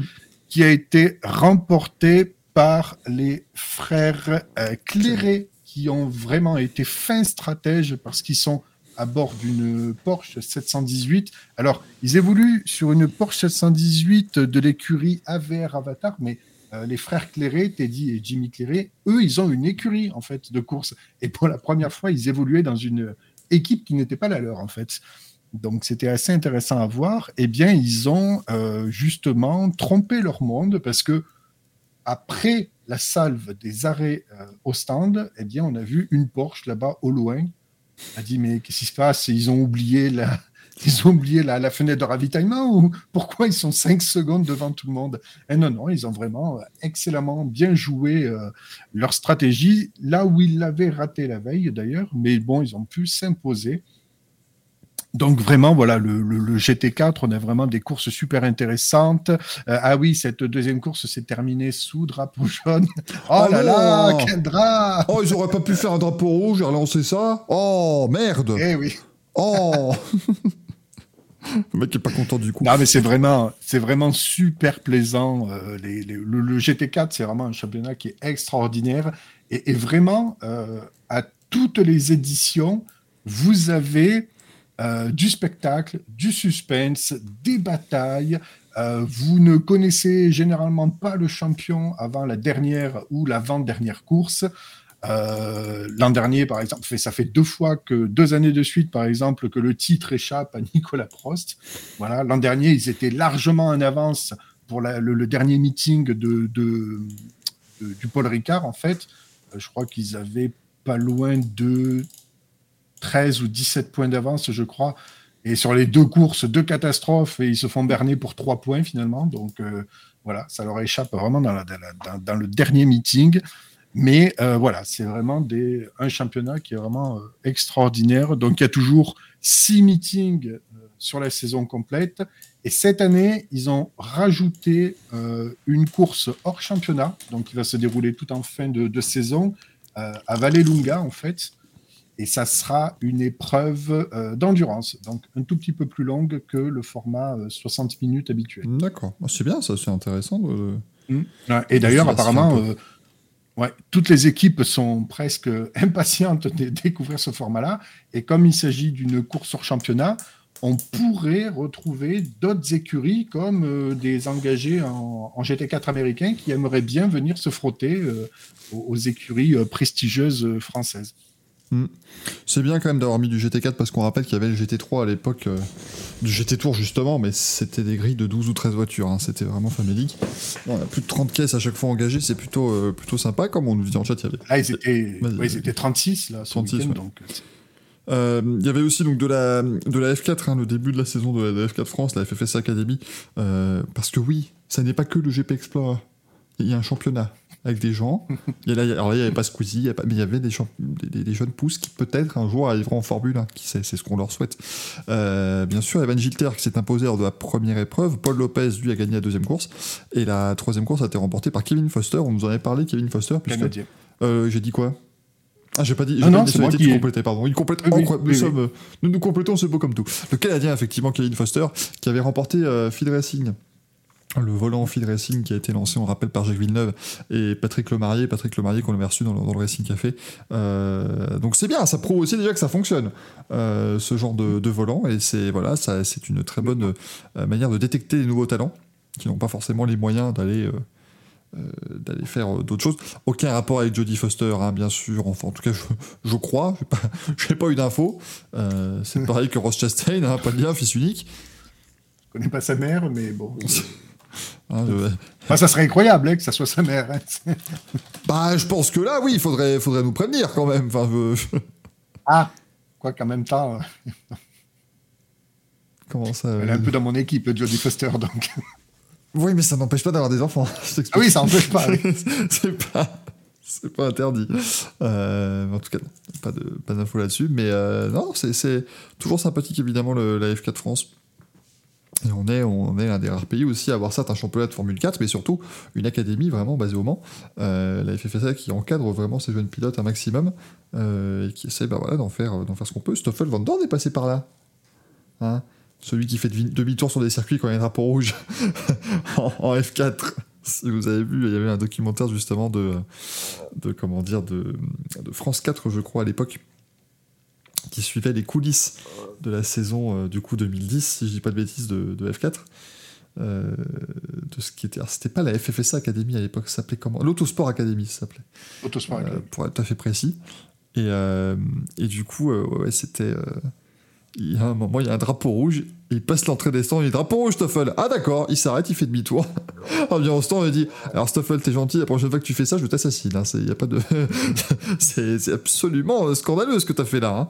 Euh, donc euh, voilà, c'était la petite chose. Et je crois d'ailleurs qu'ils étaient allés rouler à. Ils étaient allés rouler à Spa-Francorchamps cette année-là, c'était Van qui avait. qui avait justement gagné l'épreuve. Euh, merci Nitram de nous indiquer que Steven Haydens a fait euh, podium. Hein, Yanni Steven Haydens, pour être tout à fait précis, c'est un pilote belge qui a fait podium ce week-end. Voilà, c'est- important. On peut toujours compter sur vous pour connaître les résultats des Belges à l'étranger. Et ça fait. Non, on a une très bonne question de Consex Dani. Elle fait quoi le reste de la semaine? Jeudi Foster, bien sûr, c'est valide, hein, bien sûr. Euh, euh, bah, du coup, elle, bah, elle, elle, Kevin Foster Non, ça marche pas, ça, ça ne, ça ne fonctionne pas. ça, ne, ça ne fonctionne pas. Euh, on, peut, on dire tout le mal qu'on veut sur Stoffel, il vend quand même de très jolis porte-clés, John Smith. Juste parce que vous pouvez le gagner chez, chez Blabla. Euh, ça va, c'est bon. Hein. On a compris. J30, où en est Ulule Eh bien, je te propose d'aller voir. Moi, je ne vais pas vous le dire à chaque fois, parce que je trouve que ça fait prétentieux. Mais ça se rapproche. Mais tu peux aller voir par, euh, par toi-même, bien sûr. Euh, Ah, il a gagné le volant RACB, d'ailleurs. notre ami euh, euh, Steven Haydens. Moi, quand t'as écrit Steven Haydens, je croyais que t'avais oublié en fait l'espace entre Steven et Haydens. Je pensais que c'était Monsieur Haydens qui s'appelait Steven, mais pas du tout. Euh, Absolument pas. Euh, en tout cas, on suivra bien sûr un petit peu les, jeux de pouce, mais on ne pourra pas vous faire une chronique telle que Junior, hein, bien sûr, parce que certes, on est spécialiste en, en divertissement, mais on n'a pas mieux. C'est euh, Evan Gilter qui est en tête du championnat avec 54 points devant Kevin Foster 45 points. Enzo Peugeot est troisième avec 37 points au classement euh, général. Pas de vanne, très bien, je suis, merci beaucoup, parce qu'il s'appelle Peugeot, il a des points. Pas de, pas de, points, pas de vanne, c'est très gentil, merci beaucoup. Je- Il avait je- demandé s'il était assez rapide, mais bon. voilà, oui, oh, bah écoute, hein, ça passe, hein, on en parlera l'heure. ça sera. Oh là là, The Dev qui me dit j'ai un petit chat que j'ai appelé Ross, et pour passer inaperçu, le Ross chat se teint. Oh là là, on sent que c'est la fin de semaine, hein, on est que jeudi. Euh, Il y avait de la Super Formula ce week-end, mesdames, messieurs, au Japon, le début de la saison de Super Formula à, Fuji, euh, sur le Fuji Speedway, avec une victoire de Liam Lawson. Et j'avoue que je ne l'avais pas forcément vu venir celle-là, parce que les débutants en Super Formula, ces dernières années, ont toujours réussi à plutôt bien se débrouiller, mais alors gagner dès euh, sa première course, ça c'est quelque chose de plutôt pas mal. Et sur le site officiel de la Super Formula, quand tu veux regarder les résultats, ça s'arrête à 2022. Très bien, allez. Euh... c'est toujours, toujours plaisant, hein, les, les championnats qui font bien leur boulot. Ah, mais tout le week-end, ça a été comme ça. J'ai voulu, voulu regarder ce qui se passait. Je me suis dit, euh, ok. C'est imbitable, absolument imbitable. Euh, donc voilà, victoire. Déjà de- que leur logo, leur logo, on dirait déjà un truc play pause, c'est une horreur. Donc, euh, Liam Ah, donc, ouais. qui s'impose, ça y a pas de souci, on est au courant. Première victoire dès sa première course du coup en Super Formula, le jeune Piat Red Bull qui reste quand même en lice hein, pour un volant chez AlphaTauri l'an prochain. Euh, on et surtout, voit là. s'il fait des prestations comme ça, C'est ça, hein Ça- à être dangereux. C'est un championnat où on a vu Stoffel Van Dorn, on a vu Pierre Gasly, c'est des, des pilotes qu'on va placer de temps en temps là-bas parce que c'est pas. Oh, J'ai le résumé de la course qui est sous devant moi, c'était le bordel. hein. Oh mon dieu, ils ont, ils ont pas forcément très bien piloté. Et euh, la deuxième course a euh, été remportée pardon, par Tomoki Nojiri, euh, mais malheureusement Liam, Le- Liam Lawson était aussi euh, sur le podium, mais il a été pénalisé ensuite. Et donc il a perdu ce, ce podium à l'issue de cette deuxième manche euh, du, du Fuji Speedway. Mais j'imagine qu'il est en tête du championnat, puisque le site officiel de la Super Formula ne nous le dira pas. Et qu'est-ce qu'il a fait comme résultat, notre Krakito français? Euh, Giuliano Lesi, tu veux dire? Ouais, Je crois qu'il a... Alors je crois qu'en première course, il s'est... Il s'est fait il est accrocher. assez loin, oui. Je crois qu'il s'est fait accrocher en première course. Euh, comment il- c'est quoi son prénom déjà? Julien. Julian. Non parce que j'ai failli écrire Giancarlo Alesi, mais je savais ça ne marche pas. Ça ne, ça ne fonctionne pas du tout. Ah oui, à ce point, ça. Tu, tu- Ah oui, ça. Je l'avais Giancarlo, vraiment j'ai- dit, dit à 3 secondes en plus, hein, c'est c'est quand même assez prodigieux. Euh, mais j'ai pas eu, non, j'ai pas eu, j'ai pas eu l'info, toutes mes confuses. Mais euh, ouais, il est pas dans une mauvaise équipe. hein. Pourtant, euh, c'est l'une des équipes de pointe là-bas au, Bah oui. au Japon. Ah oui, et Bolok Bassi, au fait. Oui, il y a était- Chembo Bassi aussi. Mais arrêtez de me demander les résultats de la course alors que je suis pas foutu de les trouver. Enfin, s'il vous plaît, ne me demandez pas qui finit à quelle place. Je vous dirais bien, si vous tenez tant à le savoir, allez sur le site de la Super Formula, mais ça va pas vous aider. Euh, ça, va être, ça va être compliqué. Et non, c'est Nojiri qui est en tête du championnat avec 41 points, Liam Lawson en a 27. Puis on a Ritomo Miyata, Shotsuboy, Ryo Hirakawa qui fait euh, le, le WEC chez, chez Toyota, et Kenta Yamashita. Voilà. C'est- toujours ce genre de choses sympas aussi de la Super Formula, c'est que t'as pas mal de pilotes européens qui vont y aller et qui vont devoir euh, se, battre contre la crème de la crème japonaise. Euh, c'est toujours assez, assez chouette de voir tout ça. Moi qui pensais que Giuliano allait tout exploser en Super Formula. Oh Je pense que t'as fait là, c'est un- une astuce. c'est une astuce. Et salut Anthony Abdo, je l'avais pas vu, merci, qui nous écoute depuis Beyrouth, au Liban. Même le Liban écoute le Racing Café, mesdames, messieurs, et ça c'est beau. Ça, c'est magnifique. Alors, Newkeeper nous dit que Alési a abandonné et que le jeune turc Cemboluk Passi a fini 17ème. Oui, mais là, il y avait deux courses, Mario 0. Alors, Wikipédia. Quand Wikipédia devient la bonne euh, source d'information, c'est grave, hein, je tiens à vous le dire. Euh, ça devient complexe, hein, cette affaire. Hop. Euh, English, euh, ladies and gentlemen. Hop. Alors, 2023. Ah, Ça s'arrête à 2022, mais, arrêtez enfin Ah, 2023. Hop, euh, première course, il n'y a rien. c'est le bordel. Donc victoire de Lia- Liam Lawson, ça c'est bon, devant Nojiri et euh, Ryo Hirakawa. Euh, Alési a abandonné sur les deux courses, de toute façon c'était pas compliqué pour lui. Et Chemboluk Bassi a fini huitième de la première manche. Euh, Bassi, on rappelle, turc qui a débuté par le Sim Racing. Alors après, je vous disais, on envoie des pilotes euh, européens. Il y en a quatre hein, cette année des européens. hein. Euh, c'est-à-dire encore européens. Liam Lawson n'est pas européen. Je veux dire des pilotes qui sont passés par euh, l'école européenne. Mais vous avez Liam Lawson, Cem Bolukbassi, Raoul Ayman, le britannique, et le français euh, Giuliano Alesi, qui est le seul pilote à ne pas avoir, marqué de euh, à pas avoir fini une course ce week-end. C'est, triste. Mais il va rebondir. Moi, je suis certain. Il va absolument rebondir et ça va, ça va bien aller pour lui. Et enfin, dans les résultats, qu'est-ce que vous avez encore mis? Là, c'est pas pour les résultats. Là, c'est juste pour euh, un petit cocorico. Il y avait le Grand Prix de France historique ce week-end. 50 000 personnes au circuit Paul Ricard. C'était le feu. C'était superbe, apparemment. Euh, très, très bonne organisation et très bonne ambiance. Record de fréquentation. Voilà. Je- Bien, t'as dit ça comme si t'étais partie prenante dans le truc. Record de fréquentation. Mic drop. Euh, non, Ah, mais mais voilà, c'est pas étonnant parce que l'historique et le classique, ça marche du feu de Dieu. Donc, effectivement, à chaque fois qu'il y a un événement, ça, ça remplit les tribunes. Ben ouais. Et euh, ah, Good Car y était, c'était top apparemment. Bah oui, vous pouviez avoir des autographes de, de Loïc Schoenvaspol, donc évidemment que c'était top. Tant. C'est quand même pas n'importe quoi. Euh, Il y avait. Alors attends, qu'est-ce qu'il y avait comme. euh, tuc, tuc, tuc, tuc, tuc, euh, en expérience. Alors qu'est-ce qu'il y En expérience spectateur, c'est ce qu'ils appellent là, au niveau du, Ah. du programme. Du que- drift.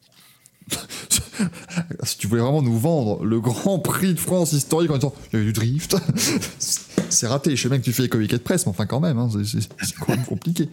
Euh, Il y avait donc le Boss GP. Alors, ça aussi, on vous en avait parlé du Boss GP la semaine dernière. Le Boss GP veut dire Big Open Single Seaters. Les grosses monoplaces, quoi. Euh, mais il y a à peu près de tout hein, en Boss GP.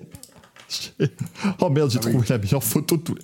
Mais attends, elle est incroyable cette photo J'ai une photo de Boss GP, mesdames et messieurs, que je vais essayer de vous mettre à l'écran.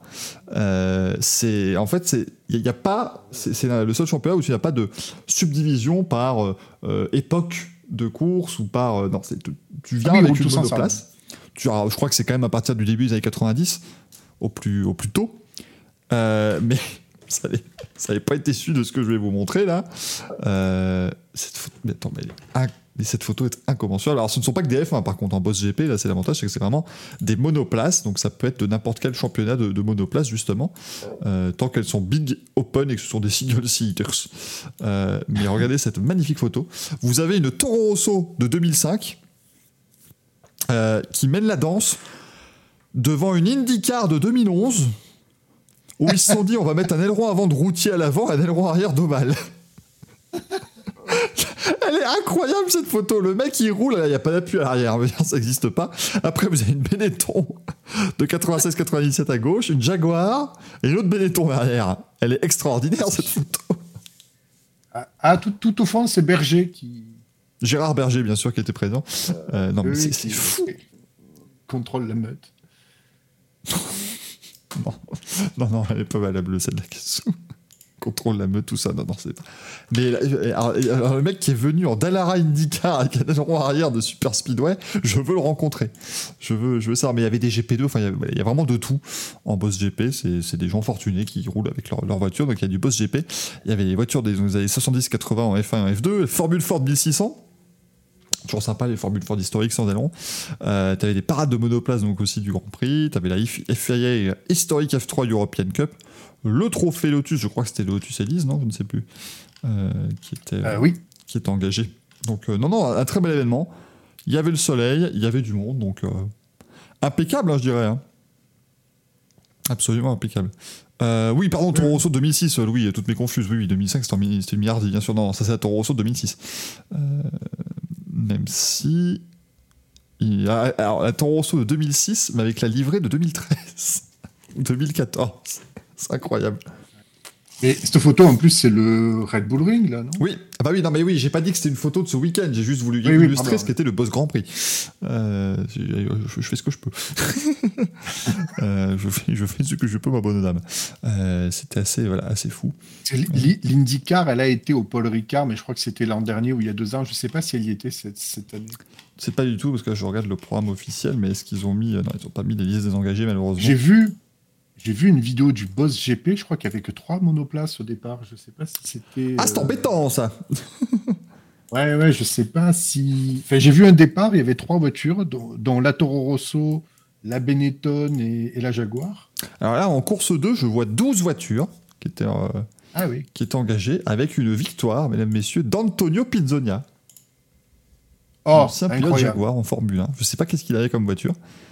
Euh, mais donc Pizzonia qui s'était imposé euh, lors de cette, euh, lors de cette course-là. Mais c'est ah, c'est dommage de ne pas avoir les pas avoir les listes des engagés. Ça, c'est ce qui manque sur le site euh, sur le site du Grand Prix de France il y avait, historique. il y avait Renaud Arnoux sur place, il y avait Franck Montagny, Jean Lézy, bien sûr. Bah oui, Monsieur le Président. Eh Quand même, c'est la des choses. Monsieur le Président du circuit Paul Ricard. Euh, Alors, d'ailleurs, ils essaient d'organiser quelque chose pour les futures éditions où Jean Lézy pourrait rouler avec euh, l'une de ses anciennes monoplaces. Ah, ce serait chouette. Moi, je vote pour la Jordan de 2001. Celle que tout le monde a oubliée, mais je m'en fous. Elle était très jolie. Parce que la Prost de 2000, le problème, c'est qu'il pourra pas faire plus de deux tours. Donc, ce serait un peu. D'ailleurs, en, en parlant de ça, il paraîtrait, enfin, il, ah, il paraîtrait, c'est même sûr, mais bon, je n'étais pas sur place, mais la Benetton que l'on voit évoluer en piste n'a plus un V10 euh, Renault, mais un Judd, un V8, Un V8 Judd, euh, bah oui. c'est souvent ça. hein. En général, effectivement, tu n'as pas. Ouais, tu. tu Et d'ailleurs, à l'oreille, on l'a bien entendu. On a bien entendu. Je Ouais. crois que le seul V10, il est dans la Toro Rosso, il me semble.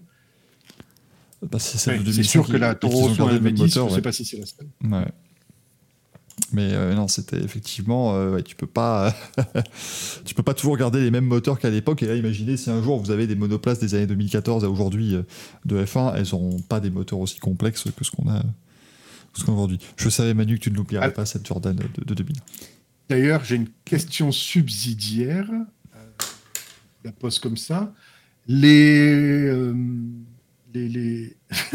Êtes-vous prêts Un indice chez vous, en bas de votre écran.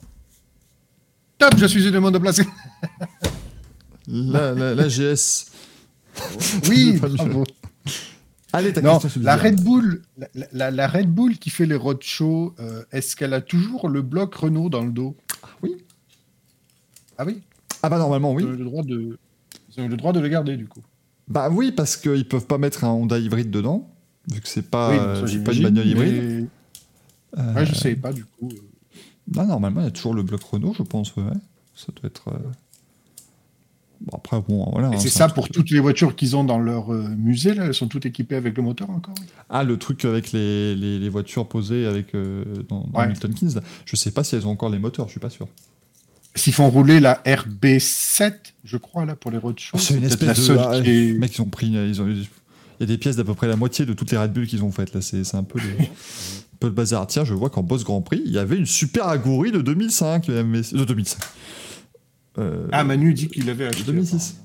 Donc ils ont acheté le, ils ont acheté le bloc c'est ils avaient acheté le bloc, ouais, donc après il faut le, le- le reconstruire. Bon, bon, ils auraient dû Powertrains pour ça, mais il y avait, une, ouais, il y avait effectivement une, une super c'est ça, c'est pas le moteur après. Donc voilà, on voulait faire, euh, et, et faire un petit coup de chapeau au Grand Prix de France historique euh, et au circuit Paul Ricard. Ce fut un, un bien bel événement et euh, continuer de soutenir le sport automobile de cette manière-là aussi. Euh, les, les rassemblements comme ça historiques, les épreuves historiques, c'est pour moi ce qui se fait de mieux sur un circuit quasiment. Donc euh, vraiment, c'est en général pas très cher et il y a beaucoup beaucoup de plaisir et surtout beaucoup d'accès. C'est-à-dire que vous pouvez aller facilement dans les paddocks, voir les voitures et, et vous amuser avec ça. Donc c'est vraiment... De toute façon, nostalgie aidant, euh, à mon avis, on a encore de belles années devant nous pour que ce type d'événement ramène encore plus de monde. Oh, l'espère. Good Car Audi, ils ont annoncé qu'ils revenaient au Paul Ricard l'an prochain au week-end de, week-end de Pâques. Eh ben, super. C'est euh, c'est vendu, c'est noté du coup, avec grand plaisir. C'est juste un peu dommage de faire ça le week-end de Pâques, sachant qu'il y a les Coupes de Pâques à Dogaro. Euh, dans le Ouais. Gers, c'est pas si loin que ça. Ce que je veux dire par là, c'est que tu as pas mal de gens, du coup, dans cette partie sud- du sud de la France, qui doivent faire le choix d'aller à Nogaro ou au Castellet. C'est un peu, euh, un peu dommage. Ah ben, vendredi, samedi, tu fais le Paul Ricard. Et Et dimanche, lundi, et lundi, ouais. où il y a les courses, tu vas à Nogaro. C'est vrai que c'est un peu plus possible. Parce qu'effectivement, en soi, entre le vendredi, le samedi et le dimanche, il n'y a pas beaucoup de différence euh, là-de- là-dessus. Oui, euh, n'allez pas, n'allez pas au Grand Prix historique pour regarder un Grand Prix historique parce que il n'y a pas de course. Ah ouais. Il n'y a pas match, hein, mais c'est juste, tu reprends plein les yeux, plein les oreilles, et tu te fais plaisir, c'est tout. Et c'est absolument, euh, absolument génial. Après, tu as quand même des petites, t'as des petites euh, compétitions de temps en temps, mais c'est plutôt sympa. Comment ça, il n'y aura pas de saison 2 pour le GP Explorers de Breton Moi, j'ai vu qu'il y avait des dates et tout. Tout était fait. Ils doivent revenir, normalement. Pour, euh, pour ce GP Explorer 2. Il faut, et quand vous donnez des infos comme ça, il faut les donner en entier, les amis. hein. Tu, tu- tu voulais participer? Bien sûr, bah, bah, attends. euh, Moi non, parce que je ne rentre pas dans une monoplace. Moi, je, Ah, je suis quasi, je suis quasi sûr de ça. Je ne rentre pas dans Moi, je vous, monoplace. je vous le dirai, puisque je vous rappelle que je vais conduire une F4 au mois de, au mois de juin. Donc, je vous, je vous dirai si je rentre dedans. Et si c'est, Comment ça. Ah bah oui, j'ai gagné ça. Enfin, j'ai gagné ça, non, j'ai, euh, j'ai reçu ça à Noël. On m'a offert un stage de pilotage de F4. Je, je Ah oui, mais Ce sera mon GP Explorer à moi. ça, ça fonctionnera déjà pas mal. Donc, euh, ce sera... va privatiser le circuit à titre. C'est le Racing Café Explorer là. Donc, Voilà. euh, On a invité tous les gens du jour. Racing Café qui rentrent dans une F4 à rouler, donc du coup je suis, je suis, je suis deux avec Axel. Ah, trois avec Manu, on me dit. Quatre à Gal. Non, non, non, Gal, il entre, entre pas, il a dit. il a dit qu'il pouvait pas. C'est une Smartbox F4, tout à fait, Mylène.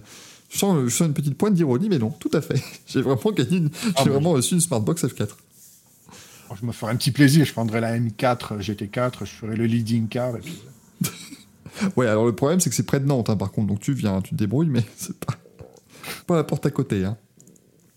Un vlog prévu sur la F4. Sûrement, Pierre. Après, moi, je suis pas, je suis pas bon en vlog, moi, j'en ai jamais fait. Ce sera mon premier blague. Eh, salut les refs On va aller faire de la F4, putain, c'est incroyable, les gars. Quelle folie non, non, Regardez surtout- ces voitures. La même puissance qu'une Formule 1. Pareil. Non, non, surtout en fait, après, euh, après euh, mesdames et messieurs, vous allez voir, ce qui va être le mieux, c'est qu'après, je vais pouvoir faire des tweets condescendants en parlant du fait que moi, j'ai piloté une voiture de course, tu vois, je, je vais pouvoir faire ce genre de choses, tu vois, je vais piloter une F4 quand même, oh, c'est pas rien. Oui, à Fay de Bretagne, exactement, Mathieu. Et Xoran, t'habites sur un circuit, tu vas à Nantes pour piloter, bah parce qu'ils font ça qu'à Nantes, t'es rigolo, toi. S'ils faisaient ça au Bugatti, je l'aurais fait au Bugatti. ça aurait été avec plaisir. Alors, monsieur X, qui veut m'accompagner au Castellet l'an prochain avec Formule X pour le Grand Prix historique? Bah écoute. Bah faut voir, hein, parce que moi, euh, à Pâques, c'est relâche. Là, remarquez, à moi, le sport auto, j'aime pas trop ça. donc. Je dirais bien à Mulix que je l'accompagne, mais je risque de lui faire peur. Oui, mais pas, pas, pas pour le Grand Prix, c'est le, c'est le souci. Exemple, on en a parlé hier des 24 heures du Mans vélo, mais en fait, les, tous les dossards sont partis en 23 minutes pour cette édition. Donc, je vais juste pouvoir faire le tour du Bugatti avant la course, parce que tout le monde peut rouler dessus. Et sinon, ce sera tout. Ce qui est déjà pas mal. hein. Faire du vélo euh, sur le circuit Bugatti, ce sera plutôt, euh, plutôt sympathique. Allez, mon chat Gazou, si nos passions à, à la, à la rubrique que nous avons tous les deux pas remplie d'ailleurs hein, dans, dans le conducteur de l'émission euh, et à laquelle je n'ai pas réfléchi d'ailleurs. hein. donc nous voilà Je, je vais improviser. Vous bien dans la inquiétez mouise. hein. Ah là là là là.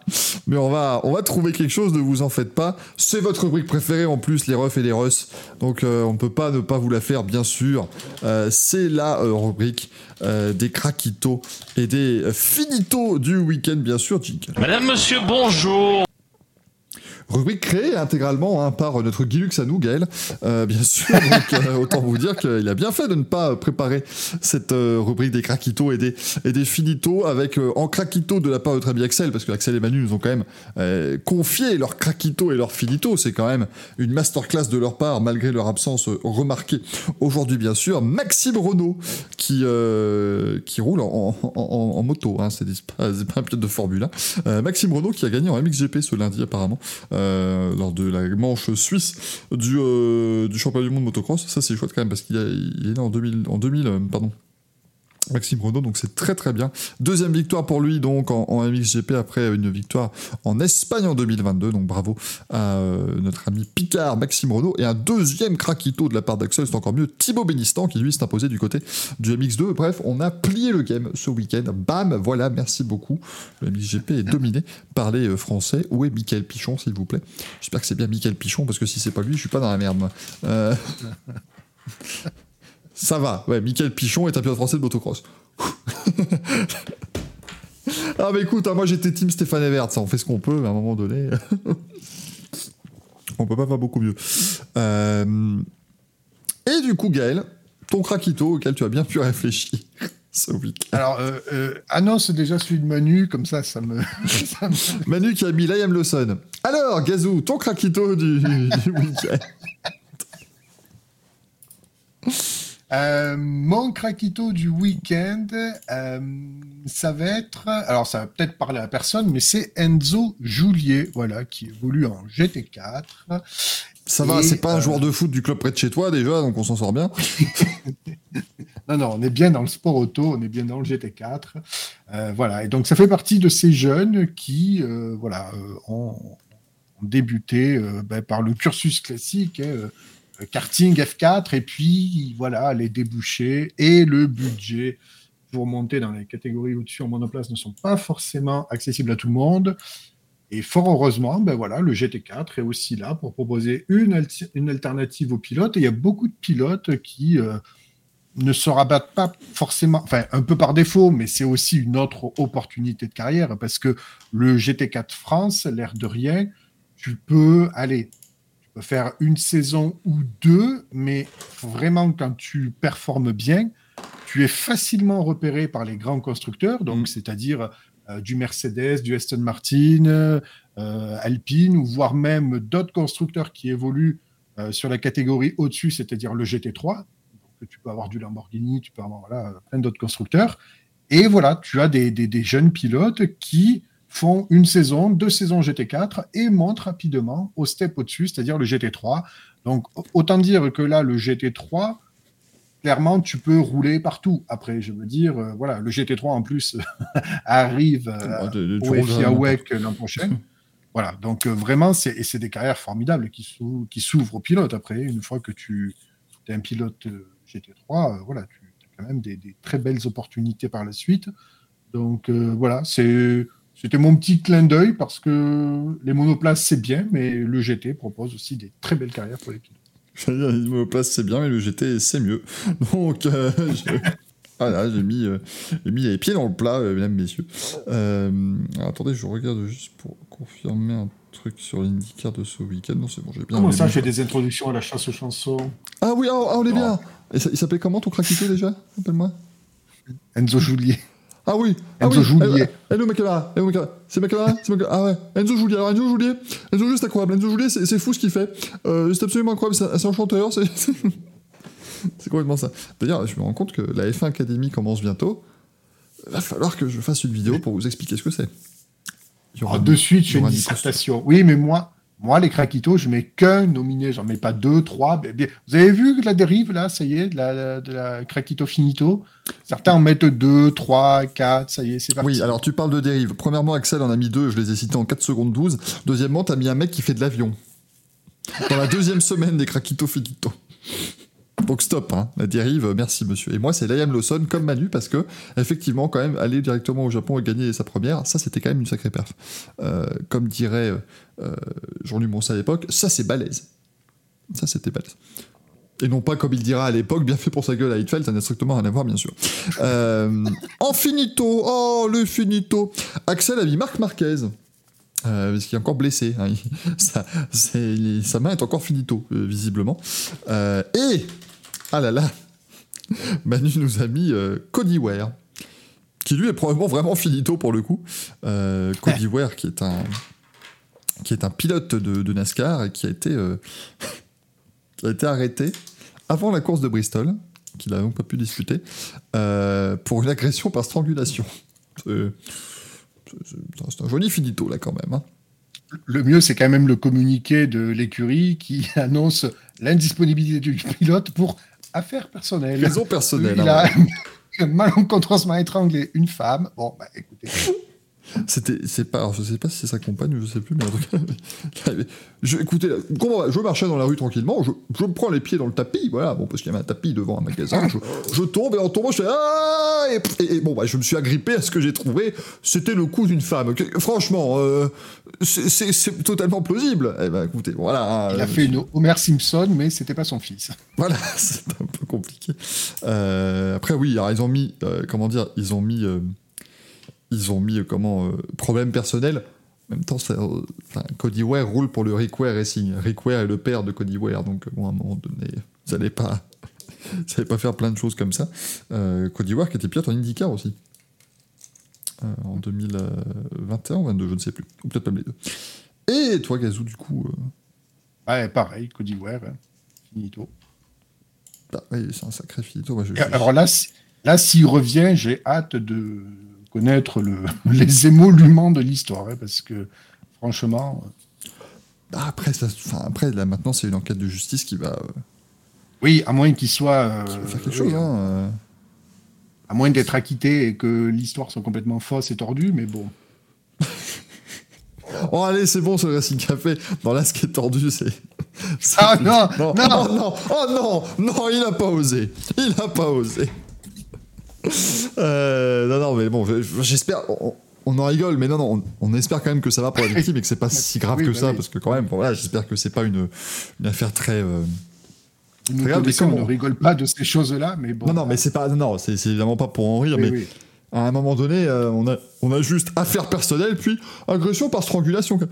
C'est-à-dire que ça a escaladé très vite le truc, hein, donc, euh, on- mais on n'a pas plus d'informations, même si rassurez-vous, c'est aux États-Unis. Je, je- très bon Rototo qui vient de sortir d'ailleurs là, mais euh, c'est aux États-Unis, donc ne vous en faites pas, on aura tous les détails absolus minute par minute euh, d'ici quelques jours. Hein, faut pas s'inquiéter. Et moi, quand j'ai vu le communiqué, j'ai cru qu'il était malade. Mais du coup, je me suis dit, pourquoi ils annoncent pas qu'il est malade directement Enfin, Non, mais je me suis voyais dit pas. Non, mais il pouvait avoir un décès dans la famille ou quelque chose. C'est ça. c'est- Mais après, moi, j'hésitais un peu effectivement- ça. Soit un décès dans la. voilà. Ouais, mais comme il roule dans l'équipe de son père, tu te dis que c'est un décès dans sa famille. C'est peut-être la famille du père, du coup les voitures vont pas rouler, tu vois. C'est un peu, c'est, toujours compliqué. Non, mais c'était. Euh, donc voilà, ça fait partie de ces choses un peu, un peu difficiles. Mais euh, je vais le mettre aussi parce que j'ai pas, j'ai pas- eu de, de perf comme ça euh, assez mauvaise à, à vraiment mettre en avant. Mais rassurez-vous, il aura certainement un, un merdolino parce qu'il va être temps de remettre nos, magnifiques manches. Je tiens juste à citer les, les craquitos, les filitos des gens sur euh, Twitter. On a du Denny Hamlin en finito. En fait, Denny Hamlin, le problème, c'est pas tant le fait qu'il roule bien ou pas bien. C'est- qu'il est empêtré dans un bordel avec la NASCAR depuis quel- lui depuis la pire chose qu'il ait pu faire pour sa carrière c'est de lancer un podcast c'est la meilleure chose pour nous parce que c'est savoureux mais c'est la pire chose parce qu'il est impliqué dans un tas d'affaires on rappelle qu'évidemment il a été quand même pénalisé parce que il, il, est rentré en contact avec Ross Chastain à la fin d'une course à Félix et la NASCAR derrière dit puis dans son podcast il a dit bah, bien sûr que j'ai fait exprès enfin quelle question et du coup la NASCAR a dit mais attendez euh, on va vous pénaliser, monsieur.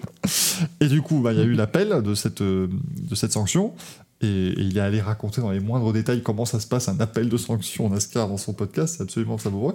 Et il est aussi pris dans la bagarre, entre guillemets, entre les patrons d'équipe et la NASCAR, puisqu'il est patron d'équipe aussi, euh. Et rassurez-vous, il en parle dans son podcast. Encore une fois, si vous avez un secret, n'allez pas le dire à Denny Hamlin, où il en parlera dans son podcast, et ce sera évidemment bien embêtant pour tout le monde.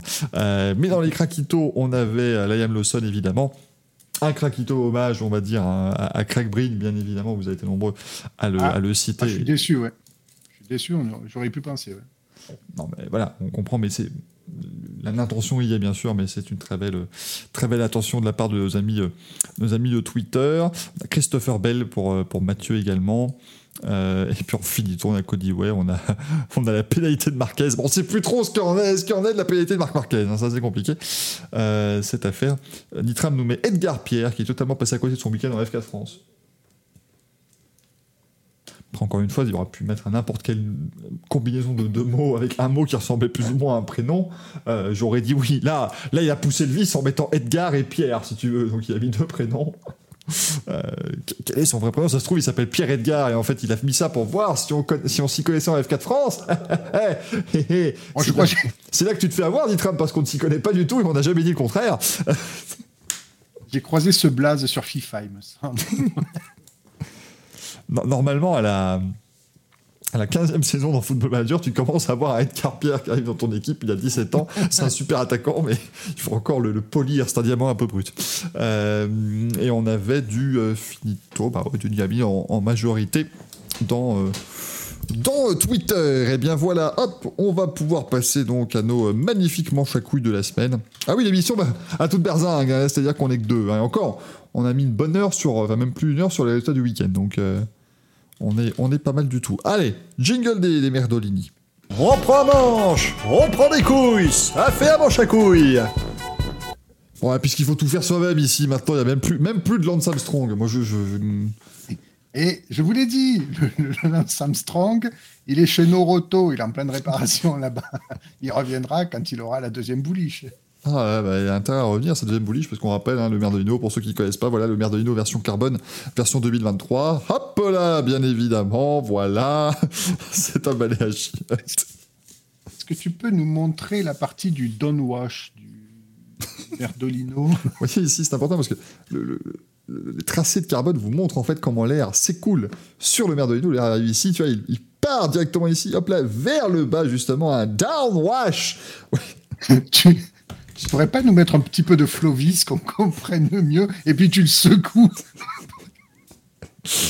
Du Flovis Corniac, bien sûr. Non, mais je, je, du- me mets comme ça, je mets du Flovis dessus, puis je mets un énorme ventilateur qui nous fera parcourir tout le truc.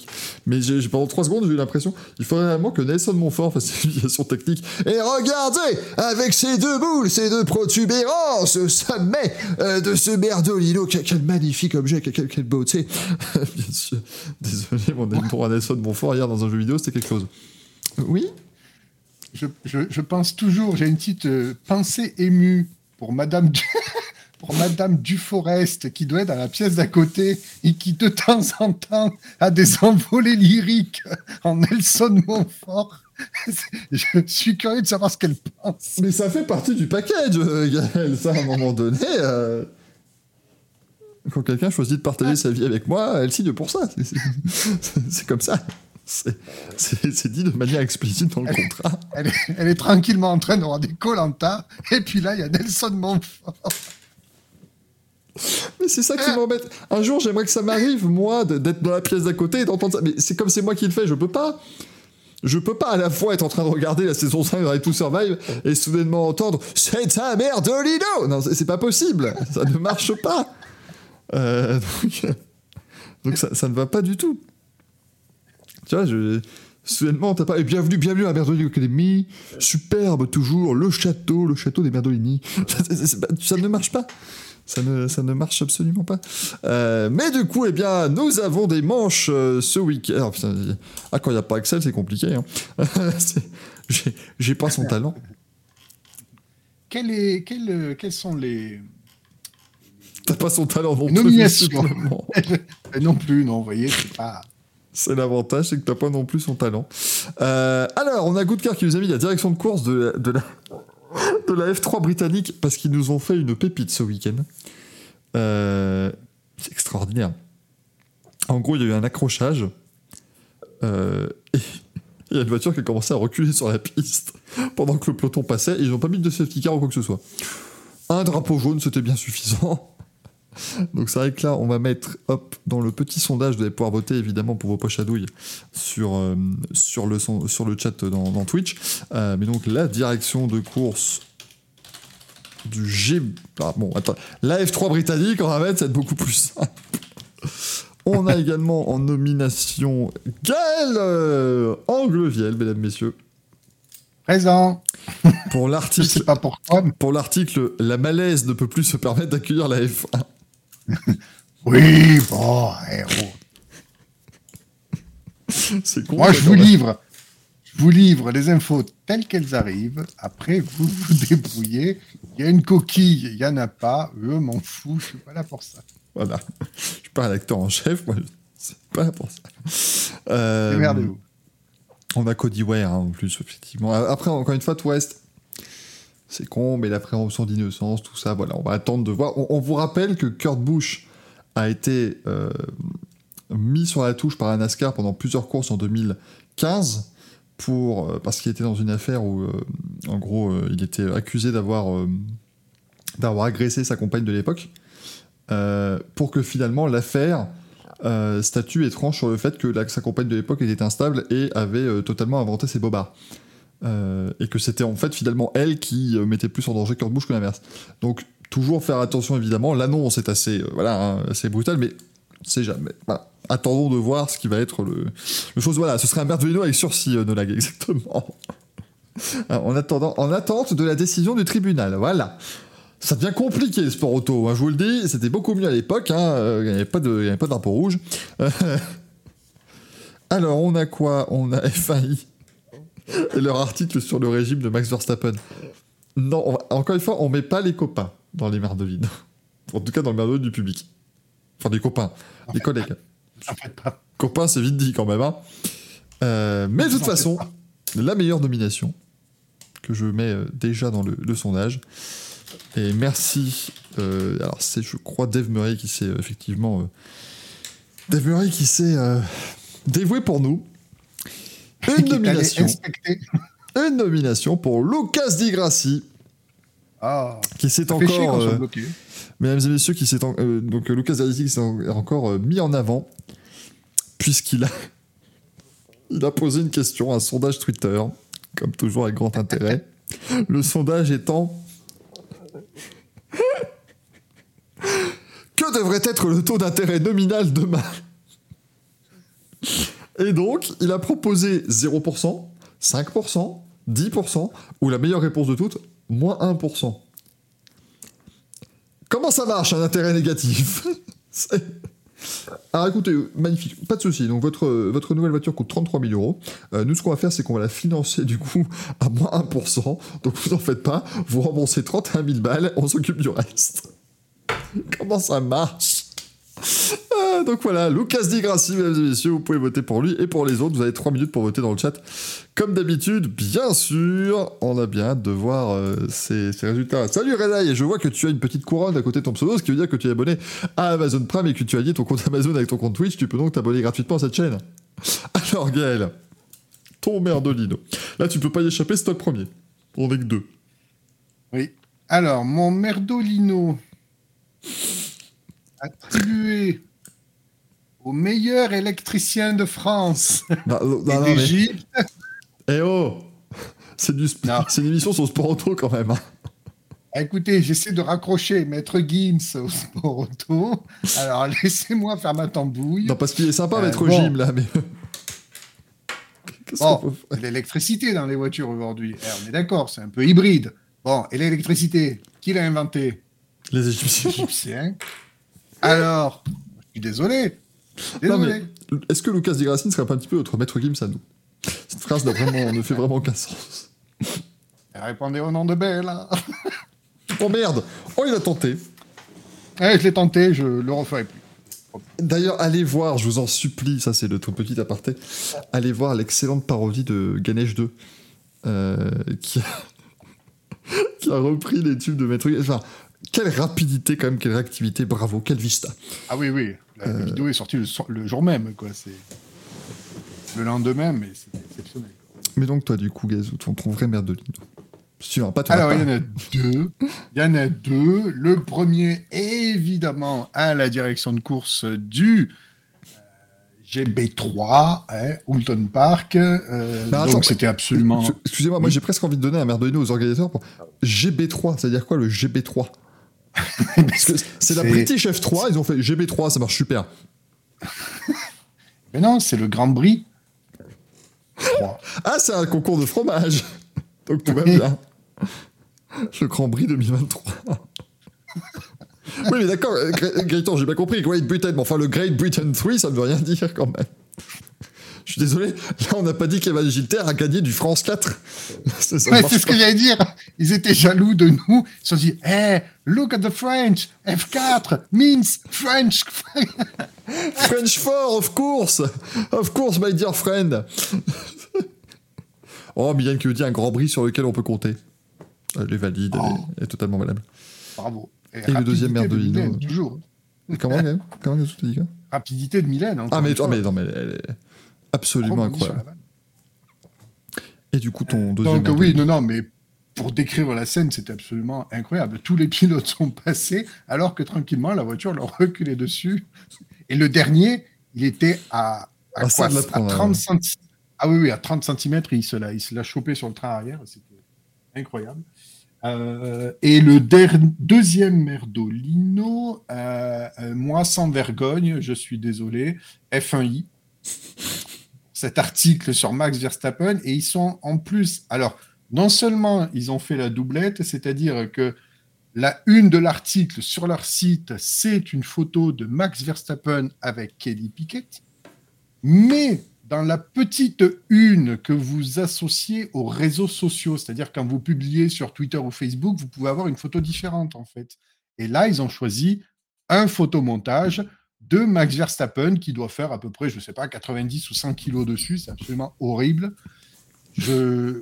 Moi, à un moment donné, je ne sais pas. Il faut savoir quand même que pour la petite histoire, en 2018, on nous a un petit peu fait chier lors du Grand Prix de France parce qu'ils avaient un organisme tiers qui gérait les accréditations du Grand Prix de France. En fait, ce n'était pas la FIA directement. Enfin, la FIA regarde et, Et tamponne, oui. bien Mhm. sûr, le, le- le dernier. Mais il peut très bien y avoir des, des organismes tiers parfois pour gérer les accréditations.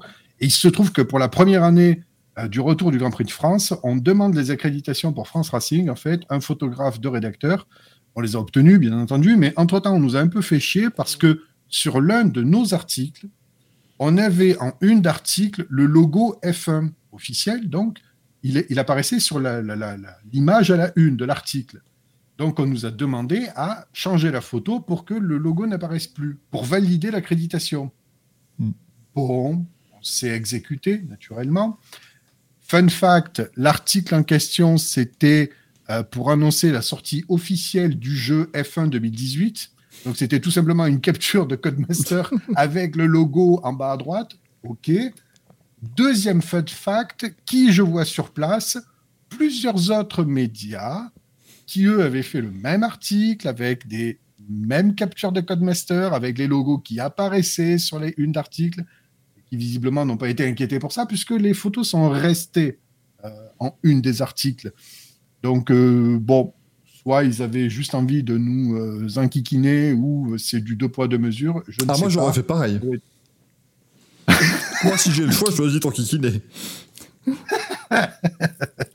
Non, mais bon, c'est extraordinaire. Donc, effectivement, le, le, euh, bon, la tournure de l'article, bon, ben, écoutez, comme ils veulent, mais ils n'illustrent pas avec Verstappen qui fait 100 kilos parce qu'il n'a jamais fait 100 kilos. C'est juste, euh, ils ont pris les, les photomontages qu'on a vu défiler sur Reddit là, en début d'année ou l'an dernier, je sais plus, où tu avais tous les 20 pilotes qui avaient droit à leur, euh, leur photomontage où ils faisaient tous euh, camionneurs là-dessus, ils faisaient plus de 100 kilos.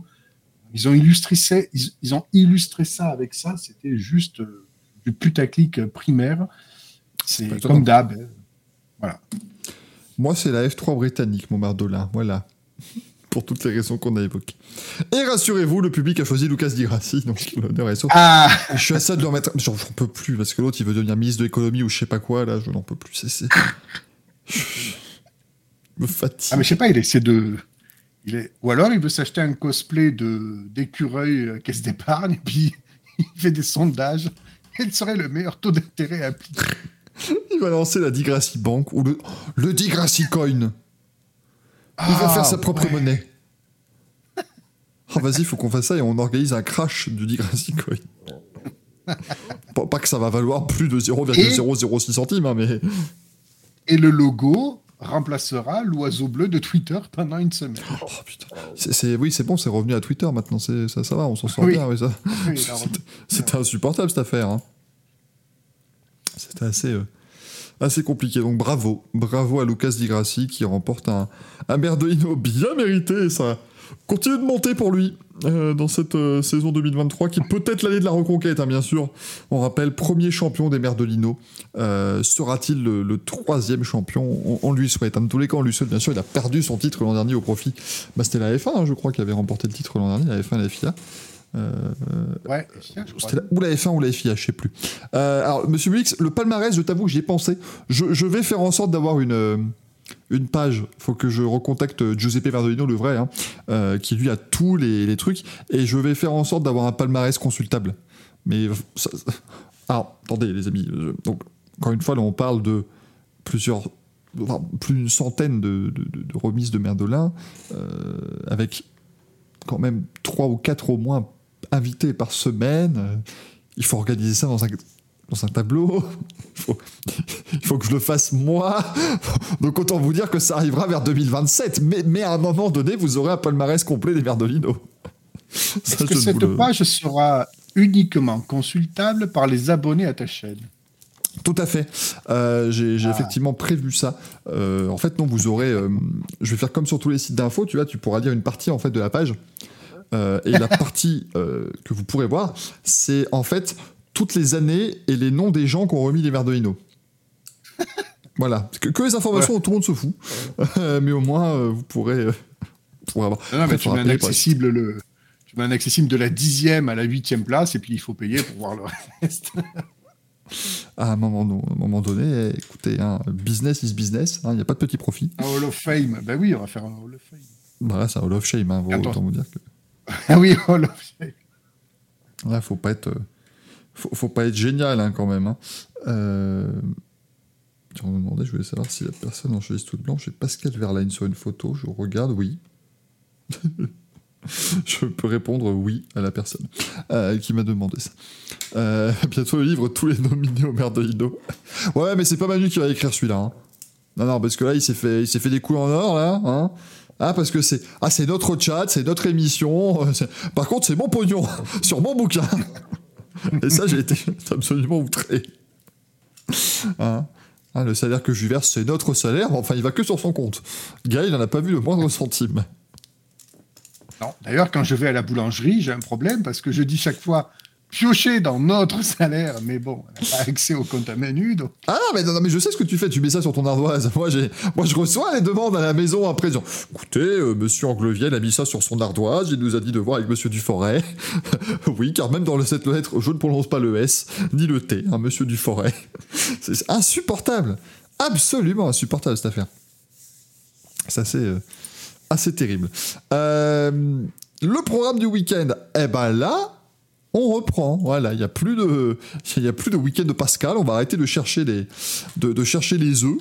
Euh, ce week-end, il y a du MotoGP, du Moto 2 et du Moto 3 sur le circuit des Amériques. Vous savez, l'espèce de piste de supercross là où il faut rouler des, des motos de vitesse. Euh, donc ce sera à Austin, bien évidemment. Il y aura de l'IndyCar à Long Beach. Donc on rappelle, pardon, hein, pour le MotoGP, mais samedi, donc euh, samedi soir, le sprint à 22h, je crois. Et dimanche, il me semble que c'est 21h pour le Grand Prix. Euh, on aura donc de l'IndyCar à Long Beach, troisième manche de la saison. On se retrouvera à 21h30 dimanche sur cette chaîne Twitch pour euh, suivre euh, cette euh, pour suivre cette épreuve. On a les 6 heures de Portimao, deuxième manche du WEC ce week-end avec encore une fois un joli plateau qui sera présent. Donc on a bien hâte de voir ce que ça va donner. Est-ce que Toyota va continuer de s'imposer? Est-ce que Ferrari va pouvoir les titiller un peu plus? Est-ce que Cadillac continuera de jouer un petit peu les troubles faits Est-ce que Peugeot, Glickenhaus et, et euh, Van Wall arriveront à, à extraire un peu plus de il y a une performance course. extraire un peu plus de performance. J'essaie de rester positif. Et ce week-end, il y a également de la NASCAR du côté de Martinsville, tout petit ovale également de 800 mètres comme Bristol, mais cette fois-ci il est plat. Donc c'est simplement, pardon, simplement deux lignes droites, deux épingles. Et ils vont faire ça pendant 500 tours. 500 tours, pardon, et ça devrait être pas mal. J'ai dit remonter, c'est affreux.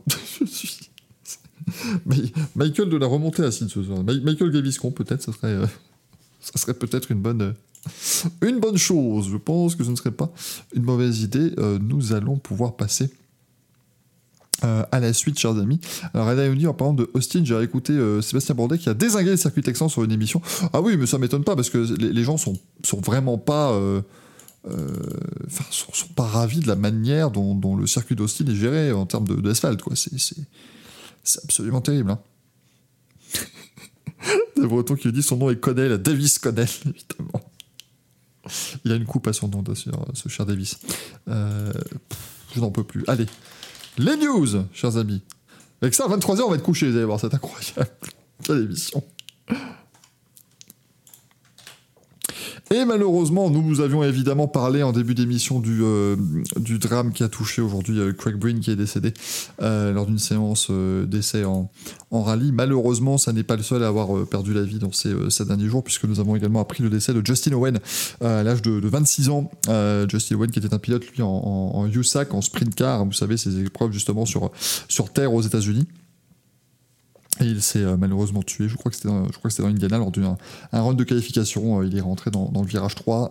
Il a, il a glissé malheureusement, il a corrigé et sa voiture est allée s'écraser contre le mur de, de protection avant de partir en tonneau. Donc évidemment, là aussi, toutes nos pensées à sa, à sa famille. J'ai vu d'ailleurs qu'il a euh, sauvé la vie de plus de 60 personnes puisqu'il était, était donneur d'organes, Justin Owen. Donc ça, c'est toujours aussi une chose qui est importante et je tiens à le rappeler, c'est très important. Tant que vous ne notifiez personne du contraire, vous êtes donneur d'organes. hein, ça, c'est important. Euh, donc, si, euh, si vous veniez demain à décéder. Tout le monde en France aujourd'hui est considéré comme étant de facto donneur d'organes.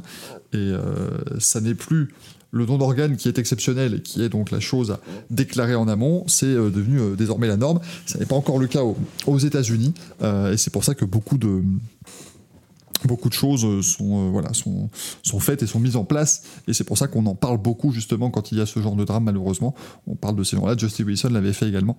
euh, et avait, avait également donné ses organes après son, son décès. Donc voilà, c'est c'est la.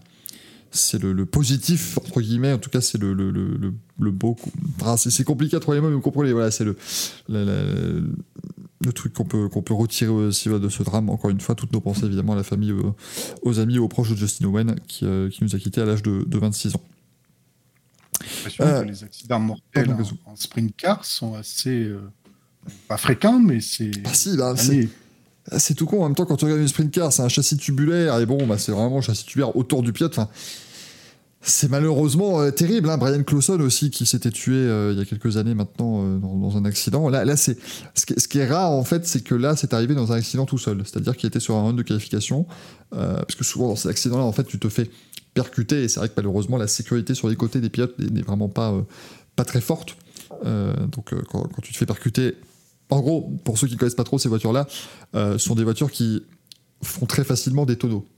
Euh, C'est-à-dire qu'une une sprint car, surtout sur les eaux volontaires, dès qu'elle va glisser un peu, si tu as un pneu qui raccroche, en fait, ça va t'envoyer en tonneau. Parce que les pneus arrière sont très gros, les pneus avant sont très petits. Euh, et du coup, ça t'envoie toujours en tonneau et ça fait des images extraordinairement impressionnantes. Et en fait, c'est souvent, malheureusement, dans les accidents mortels, donc la voiture part en tonneau et elle atterrit un peu n'importe où sur la piste. Un, concurrent ne peut l'éviter. Là, Justin Owen était tout seul sur le, sur le circuit, donc euh, c'était assez. C'est tragique, mais l'accident était, violent et encore une fois, on, est, triste d'avoir appris cette, nouvelle, mais malheureusement, c'est vrai que c'est sans doute l'une des disciplines les plus, dangereuses aux États-Unis parce que voilà, ça reste des voitures qui vont très vite, euh, mais qui ne sont pas euh, extraordinairement euh, sécurisées. James Smith, apparemment, on peut effectivement sauver 60 personnes avec les organes d'une seule personne. J'ai pas, voilà, je n'ai pas mis en, cause ces, chiffres qui ont été annoncés par, par la famille, je crois, donc. On va, leur, on va leur faire confiance. Euh, dans les news, pour continuer sur des notes un petit peu plus joyeuses, Daniel Kiat qui rejoint le programme LMDH de Lamborghini, pilotera donc euh, la, la Lamborghini LMDH. On rappelle que c'est Iron Links hein, qui va euh, utiliser cette, qui va, qui va exploiter cette voiture, sachant qu'ils ont un partenariat avec Prema, qui vont utiliser au moins deux des trois pilotes Prema de cette année à l'MP2. Euh, donc on va espérer que ça sente bon pour Dorian Pain, bien sûr. Sachant que le programme LMP2, deux-. Il y a deux programmes, hein, IMSA et, et WEC, IMSA, donc euh, c'est soit l'un, soit l'autre de championnat. On n'a pas encore, bien sûr, les, on n'a toujours pas les, les- les- les line-up de pilotes définitifs, mais voilà, il roulera soit dans l'un, soit dans l'autre. On rappelle que Romain Grosjean aussi euh, va, va rouler. hein. Oui. Mais que lui, ça devrait Kiat- pas être un programme complet. Euh, je sais pas. Non, je- Grosjean l'a dit, hein, lui, l'objectif, c'est toujours de faire de l'IndyCar en 2024. Et tu Ah, pardon, tu parles un- de Grosjean Oui, Oui, pardon. À Kiat, on ne sait pas, on n'a pas eu l'info, c'est vrai qu'on. C'est très flou, Ouais, hein, ils n'ont encore rien dit sur les programmes, mais Il- on peut imaginer que c'est un Il est déjà impliqué. Il est, ouais, mais il est déjà impliqué, par contre, dans la phase de test et de développement de la Oui. LMDH dès cette année. Voilà. En gros, tous ceux qui sont signés pour l'an prochain vont faire du. euh, vont faire du. vont faire, comment dire, les, les tests de la, de, de la MDH cette année. Euh, mais en fait, ils, n'ont pas encore annoncé le programme de Kiat notamment, parce qu'ils n'ont pas encore annoncé leur programme. On ne sait pas s'ils vont faire toute la saison 2024, s'ils vont faire des saisons partielles. si- On, on ne sait pas encore, donc il va falloir voir ce que ça va donner. On a le retour ce week-end de Chase Elliott, le champion 2020 de la NASCAR Cup Series, qui s'était blessé, vous vous rappelez, il s'était fait une fracture tibia pyronée en, snowboard il y a quelques semaines. Et bien, il va revenir ce week-end à Martinsville. Par contre, il a dit, il faut pas s'attendre à ce qu'il soit euh, tout de suite au sommet de la hiérarchie. Ça va prendre un peu de temps. Euh, après, rappelez-vous que Brad Keselowski s'était pété le pied dans un accident à Road d'Atlanta et cinq jours après, il a gagné une course. hein. donc, euh, s'il fait pas minimum top 5, j'ai envie de dire, pardon, mais euh, finito, quoi. au minimum. Euh, mais c'est chouette, en tout cas, de le voir revenir aussi vite. Et il aura certainement une dispense médicale pour pouvoir participer au, au playoff de fin de saison. Euh, la F1 a annoncé un partenariat, mon cher Gazou, avec Paramount+. Parce que vous en avez, vous en aviez, vous en aviez pas marre, en fait, hein, des, des- des plateformes. Donc on va essayer d'en rajouter. Euh, Alors, j'ai été étonné que l'annonce arrive là ces jours-ci, puisqu'on l'a vu à Melbourne. Oui. Les Paramount Plus euh, recouvraient tous les, tous les murs du, du circuit. Donc, voilà, j'ai été étonné que l'annonce. Enfin, quand on a vu. Enfin, moi, quand j'ai vu les panneaux Paramount Plus, je me suis dit Ah, bah, je vous disais que c'était un partenariat juste sur ce Grand Prix, mais en fait, ça va être là sur beaucoup de courses. je, je pensais que c'était local et en Australie. Je me suis dit Ouais, bizarre. Et en même temps, je me suis dit euh, Droit télé, stream, euh, la F1, Netflix, tout ça. Je me suis dit Qu'est-ce que ça vient faire là? Bah, ils sont malins parce que du coup, ils ont Netflix. Euh, en fait, c'est un partenariat, mais juste un partenariat pour produire une série. Et là, il va y avoir un partenariat Paramount Plus qui va permettre à certains acteurs, justement, des séries diffusées sur Paramount Plus de venir sur les Grands Prix, machin. Il y aura de, l'activation, de la cross-activation entre les deux, donc ce sera assez sympa.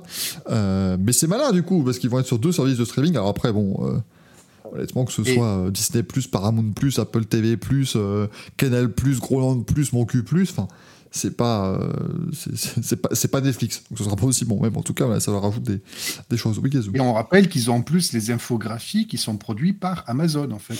Donc, euh, ils jouent sur tous les tableaux, en fait. C'est vrai qu'ils sont partout, les mecs. On va, on va, on va contacter la F1, il y a un truc à faire. Euh, Il y aura des diffusions en fan zone, dit Manu, et un contrat sur plusieurs courses. Euh, oui, c'était pour ça, effectivement. Euh, je, je tiens à rappeler, c'est con, on l'avait- on l'avait pas dit. La F1 avait an- annoncé quand même, et je crois que ça va venir dans cette saison-là, qu'ils vont diffuser leur Grand Prix en direct dans des avions. Euh, Ah oui, ils- Ils ont signé un partenariat avec une chaîne qui est spécialisée dans la diffusion d'événements sportifs dans un vol d'avion. Et donc ça, c'est quand même un truc extraordinaire. Imaginons un jour, tu dois prendre l'avion, que ce soit pour le plaisir, pour les vacances ou pour un besoin personnel, et que tu te dis, mince, je vais rater le Grand Prix parce que je serai dans l'avion. Bah non. T'allumes ta petite télé et t'as ton Grand Prix de Formule 1 en direct. Je trouve que c'est hallucinant. Moi, je m'en fous. Il y a un drapeau rouge, il faut attendre la fin de la course. Ah, il vole, je le- demande au commandant qui. Ah oui, oui. Vous tournez, écoutez, vous faites, euh, Il, vit- il, vide de- il garde le carburant, il fait ce qu'il veut, mais en tout cas, non, non, moi, l'Australie, je regarde en entier. faites ce que vous voulez. Là, tu te dis, ah, voilà. T'imagines le- J'ai un vol de deux heures, je- pour le Grand Prix. Il reste 4 tours, connard Tu peux pas t'attirer maintenant C'est pas possible. Oui, d'accord, monsieur du Forest 4 tours, ça fait environ 6 minutes 30. Je sais pas, c'est drapeau rouge Ça va prendre dans 5 minutes. Donc tu te démerdes. En MotoGP, sans transition. Euh, en MotoGP, Enea Bastiani et Marc Marquez sont de nouveau forfaits hein, pour le circuit des Amériques, malheureusement. Euh, tous les deux blessés suite au. Tiro qui remplace Bastianini Oui, Mickey et Pierrot. Et Bradle qui remplace Marque- Marquez. Stéphane Bradel, qui, rappelons, aura fait dans sa carrière plus de grands prix en remplaçant de Marc Marquez qu'en pilote titulaire, c'est quand même fou. Entre les wildcards et le remplacement, sa, sa carrière est peut-être plus impressionnante. hallucinant, Stéphane Bradel. là. Extraordinaire ce qu'il arrive à faire. Euh, on a. Oh, vas-y, pardon, Gaël.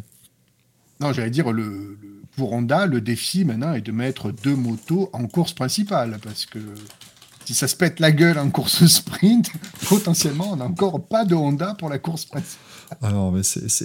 c'est d'une. Enfin, encore une fois, le problème, c'est surtout mettre. Là, l'objectif, c'est de mettre une Honda dans le top 10 déjà. hein. Ce serait une belle, une belle victoire. Ou- oh, ah, vous êtes, vous êtes gourmand, monsieur. Oui, Amenez l'on-. Qu'on mette déjà deux Honda officiels dimanche de la course, déjà. Oui, ce sera déjà une belle victoire être- sur la vie. ce sera déjà pas mal. Ça, ça peut être, ça peut être un nouvel objectif pour certaines écuries. Écoutez, nous, on veut survivre au sprint. Si on a les deux motos dimanche en course, on est bien. Voilà. Et donc, c'est pour ça que nous avons demandé à l'Opiade d'abandonner volontairement dès le deuxième tour. Et euh, la prochaine fois, nous ferons, voilà, nous mettrons un, challenge et on essaiera de finir la course. Sprint et de quand même passer en course principale. C'est un challenge difficile, mais vous savez, rien n'est impossible quand on a la, la volonté, bien sûr. Euh, Et euh, pour terminer les news, puisqu'on a évoqué la situation donc, de, Cody Ware, on ne va pas en, en rajouter ici, outre mesure bien sûr, mais ça y est, l'hypercar d'Isota Fraschini a pris la piste à Vallelunga. Là voilà, cette, euh, cette hypercar. Le nom que tu as inventé, non Comment ça Eh non Et non, moi j'ai cru qu'il s'appelait Isotena Franceschini, mais non, c'est Isota Fraschini. Euh, qui du coup, eh bien, euh, va, va peut-être participer au WEC dès cette année, c'est leur objectif en tout cas. Mais alors, moi, je leur tire- on on en rigole ici, mais je leur tire quand même un coup de chapeau. C'est une très jeune, très jeune structure indépendante, un peu façon Van Wall, façon Glickenhaus. Euh, mais eux, ils viennent avec une hypercar hybride. Et c'est l'équipe de LMP2 Vector Sport qui va euh, se charger de l'exploitation. Mais en tout cas, ils viennent avec de l'hybride. L'hybride a l'air d'avoir bien marché là sur, euh, sur, les, sur les essais, sur le shakedown qu'ils ont mené à Vallelunga. Donc je dis, je dis bravo. Et Varius Zero, toutes mes confuses, mais oui, des fois j'ai un grognement sourd. C'est ce qu'on appelle du, c'est ce qu'on appelle de l'aérophagie. Voilà, je vis avec ça depuis, depuis 30 ans. Et ça s'entend dans à peu près tous les streams qu'on fait. Donc je suis navré, mais ça sort tout seul. C'est de l'air qui ressort. Préférez ça ou que je pète? C'est à vous de me le dire. ah, ah, si on peut voter, euh, Et tout de suite, nous allons parler de. Ah alors, on va parler de MotoGP, ma bonne. ma bonne allez, dame. Ah, il était, il était sourd celui-là, il était tout mignon. C'était un bruit blanc. J'aime le bruit blanc de l'eau. Euh, Mais donc, en je tout sais cas. plus si on l'avait évoqué la euh. semaine prochaine, la semaine dernière, pardon, Michael. euh, mais on a un pilote qui a rendu visite aux usines de chez Isota la semaine dernière. Monsieur Pastor Maldonado. Ce serait extraordinaire. Qui reviennent en, en course, en hypercar avec Alors. Isota. Il a rendu visite à l'usine et sur son Instagram euh, deux semaines avant ou deux mois avant, enfin je sais plus, non deux semaines avant, il avait euh, annoncé euh, news is coming. Bon, rien n'a été officialisé, aucun contrat, ni rien, ni quoi, ni caisse, mais bon, On a, on, a, jamais. on a Ryan Cullen aussi qui annonçait, euh, il avait piloté chez Vector Sport et euh, il avait mis une story Instagram disant euh, Je vais en Italie pour un truc top secret. Pile le jour où il faisait le shakedown à Vallelunga. On pense pas qu'il a conduit la voiture, mais il est peut-être dans les papiers pour, euh, pour participer au travail de développement à minima. On verra, on verra ce que ça donnera pour, pour Ryan Cullen notamment. Petit, un petit duo Cullen-Maldonado déjà dans la voiture, ça me, ça me plairait bien à voir qui serait le troisième pilote. Mais en tout cas, voilà, ils n'ont pas pris déjà, enfin, ils n'ont décidé de ne pas prendre la voie du, euh, du MDH. Et en plus, ils développent aussi leurs composants hybrides alors qu'ils auraient pu simplement mettre un moteur thermique là-dedans. Moi, je dis chapeau euh, et, j'espère qu'on les verra sur la grille, euh, peut-être pas cette année, mais en tout cas l'an prochain pour, pour étoffer ce, ce contingent d'hypercars. Et encore une fois, hein, ce sont ces petits privés qui vont faire survivre la discipline quand les grosses équipes vont arrêter de jouer. Donc, euh, donc voilà, il faut, il faut leur, euh, leur dérouler Il le faut- tapis le plus rouge possible. Il faut qu'il passe le processus d'homologation par la FIA, donc euh, c'est quand même pas simple comme Mais c'est en opération, cours, parce hein. que naturellement, C'est en cours. Oui, oui. Ils ont passé les crash tests notamment.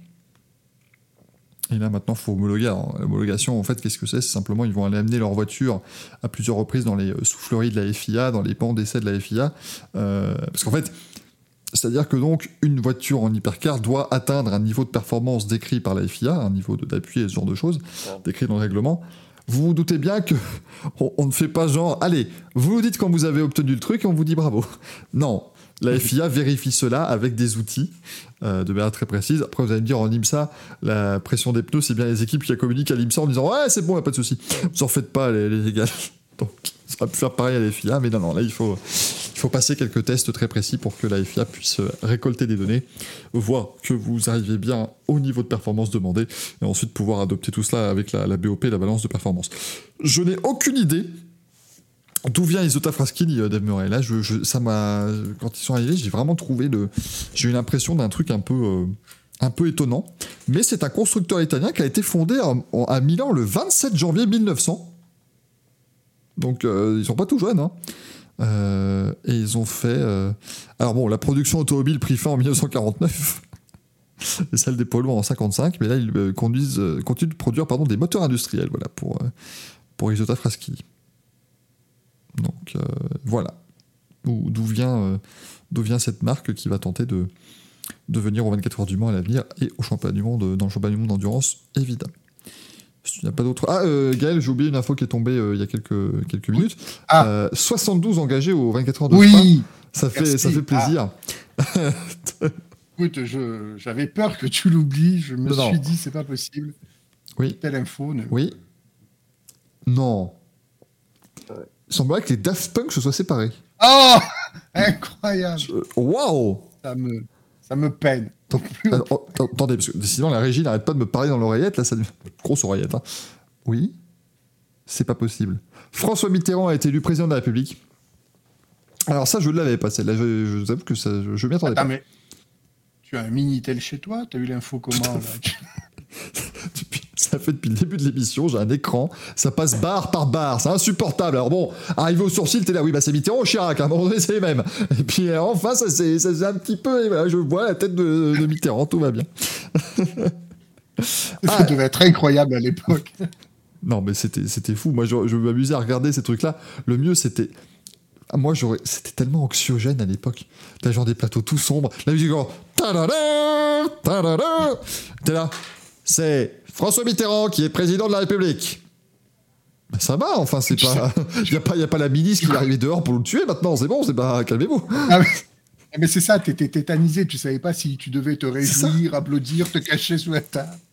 Après, t'avais des mecs, évidemment, ils limitent à dire Mitterrand élu, les cocos sont au pouvoir, je tiens à vous le répéter. Là, évidemment, t'as des mecs qui, qui, voilà, qui, qui flippaient particulièrement. Maintenant, tu vois, il y, a du- y, a du- y a de la 3D, machin, de la musique, un petit toum, toum, toum, toum, toum, toum, et c'est machin qui est élu. Non, avant, c'était c'était affreux, affreux à regarder ces trucs-là. Mais euh, Ben oui, c'est moderne, c'est moderne. Tout ça pour traverser le parvis du Louvre, ça dure trois quarts d'heure. Cours, marche, fais un truc plus vite. Ah bah ils se sont dit on va jouer, on va jouer toute la neuvième de Beethoven là, et puis ça marche très bien. hein. Euh, mais non, c'était c'était complètement. euh, est vivant, c'est peut-être la news la plus, la plus incroyable. Gazou, est-ce que tu as est-ce que tu as regardé les informations de ces trois dernières années peut-être? Je crois que tu vas apprendre une bien mauvaise nouvelle si tu aimais euh, Valéry Giscard d'Estaing, mais je pense que il est malheureusement décédé. Ah, non. Toutes mes, toutes mes confuses. Alors qu'Hervé Villard est en vie, lui. Parce que c'est la question qu'on se pose, Ah oui. qu'on se pose régulièrement, mais non, c'est bien. euh, C'est bien en Manu qui dit à l'époque on utilisait des gens de gauche. Oui, mais pas Mitterrand. Ah oui, Chirac C'est ce qu'il fait, ça tout le monde le sait. On a élu un mec de gauche quand on a élu Chirac. oh mon dieu, quel enfer. Et c'est presque pas une vanne. Ah mais non, non, non, non, mais alors rassurez-vous, le, le Racing Café ne va pas se transformer en, en, en backseat, euh, bien entendu, parce que si on se transforme en backseat, on vous dirait toutes les 3 secondes qu'il faut s'abonner au Patreon de, du truc, hein, donner sur le Patreon le Utip, enfin plus du Utip maintenant, mais donner, hein, bref, et puis comme ça, parce que sinon, d'ailleurs, je tiens à vous le dire, si on n'atteint pas euh, les 100 abonnés avant, euh, là, dans quelques minutes, en fait, on n'aura plus assez de moyens pour euh, la production de l'émission d'aujourd'hui. C'est très très grave, hein, chers amis. Là, vous vous rendez pas compte de la situation dans laquelle on est. hein. Mais actuellement, vous êtes 93 abonnés. Il nous manque les 7 abonnés restants pour finir l'émission. Là, actuellement, le conducteur s'arrête au courrier des views. Et je n'ai pas les moyens de remplir la suite. Je n'ai pas l'argent pour. Attention, à 125 abonnés, on pourra peut-être faire une émission la semaine prochaine, mais c'est pas sûr. Ça dépendra de comment on va gérer l'argent dans les, dans, les comptes en banque euh, au Crédit Agricole. Euh, non, non, on, est mal, on est mal barré, hein, moi je vous le dis. Ça devient très compliqué. Merci The Dev Breton qui offre un 94e abonnement. abonnement. Abonnement. Nous en sommes désormais au courrier de Vieweux. C'est toujours pas fini. hein. ça, ça va devenir compliqué. Ah non, mais l'argent pour payer les chroniqueurs, là, là, eh oh, ouais. Ça, ça a 15 000 abonnés. Ça, ça va être ça va être impossible. Euh, eh, bah, Walcaria, depuis quand Racing Café se poétise? Est-ce que le fait de vous dire toutes les semaines que Manu est communiste, est-ce que ça compte comme de la politisation? Je ne sais pas. C'est, possible. On, rappelle quand même que le monsieur, euh, bien sûr, a sorti un bouquin rouge. hein, donc à un moment donné, il le cache pas au moins. Encore des royalties qui va se faire, Touzo, là, c'est pas possible. Voilà, si vous voulez voir une photo de Nico Rosberg et son père, Kiki Rosberg, n'hésitez pas. Vous pouvez acheter ce bouquin. Comment ça, le prélèvement est de combien sur les abonnements de John Smith J'ai pas compris la, la question. peux la, la reposer de manière plus compréhensible pour mon cerveau lent. Est rigolote celle-là, non? Non, ça, ça ne réagit pas. Gal n'est plus avec nous. Si, si, si, si, cerveau-là, oui. Merci Ça montre des choses quand même, hein, à un moment donné. euh, on fait ce qu'on peut. Hein. Allez, Oh, on- ce dédain sur la blague, c'est incroyable. Alors attention, je, je tente de lancer le courrier des viewers. Encore une fois, ça, ça demande de l'argent. Il faut payer toute la production. Euh, alors, John Smith, euh, je, on touche 50-50 entre euh, Amazon, enfin entre Twitch et, et le créateur de contenu. Donc, si vous payez 4 balles pour un abonnement, moi j'en touche 2. Autant vous dire que ça coûte un c'est bras hein, de, faire, de faire une émission comme ça. hein. Le reste va à Jeff Bezos. Ou son ex-femme, on sait pas. C'est ça. C'est-à-dire que si- quand vous vous abonnez, moi, vous me permettez de finir l'émission d'aujourd'hui, ce qui est quand même pas mal, et Jeff Bezos, vous permettez d'aller dans l'espace. 5 minutes. Je trouve que c'est équitable. Ça, ça me paraît tout à fait correct, euh, bien entendu. Euh, mais donc voilà, je, vais tenter encore une fois. Ça coûte cher cette émission, bien sûr. hein. On met un pognon de dingue sur le Racing Café. On va voir si ça, si ça fonctionne. Jingle en, en espérant être là après. Oh, quelle masse d'armes Incroyable, ça semble avoir fonctionné. On va peut-être pouvoir répondre à vos questions, mais essayez d'aller très vite. Peut-être qu'à 23h, tout est coupé. Fait qu'on fait beaucoup trop. Oh là là. Ah, mais si tu Euh. veux que la chaîne saute, je peux t'aider. Hein. Si, si, y a que ça. S'il y a que ça. Non, non, ça ira. Tu veux qu'on termine plus tôt? Je te rappelle, on a, on a déjà montré des kiwis. Et Twitch n'a rien dit, Twitch nous a applaudi. Jeff Bezos m'a envoyé un mail disant Well done. Bien joué, mon gars. Donc, euh, C'est j'ai- vrai que la chaîne a survécu.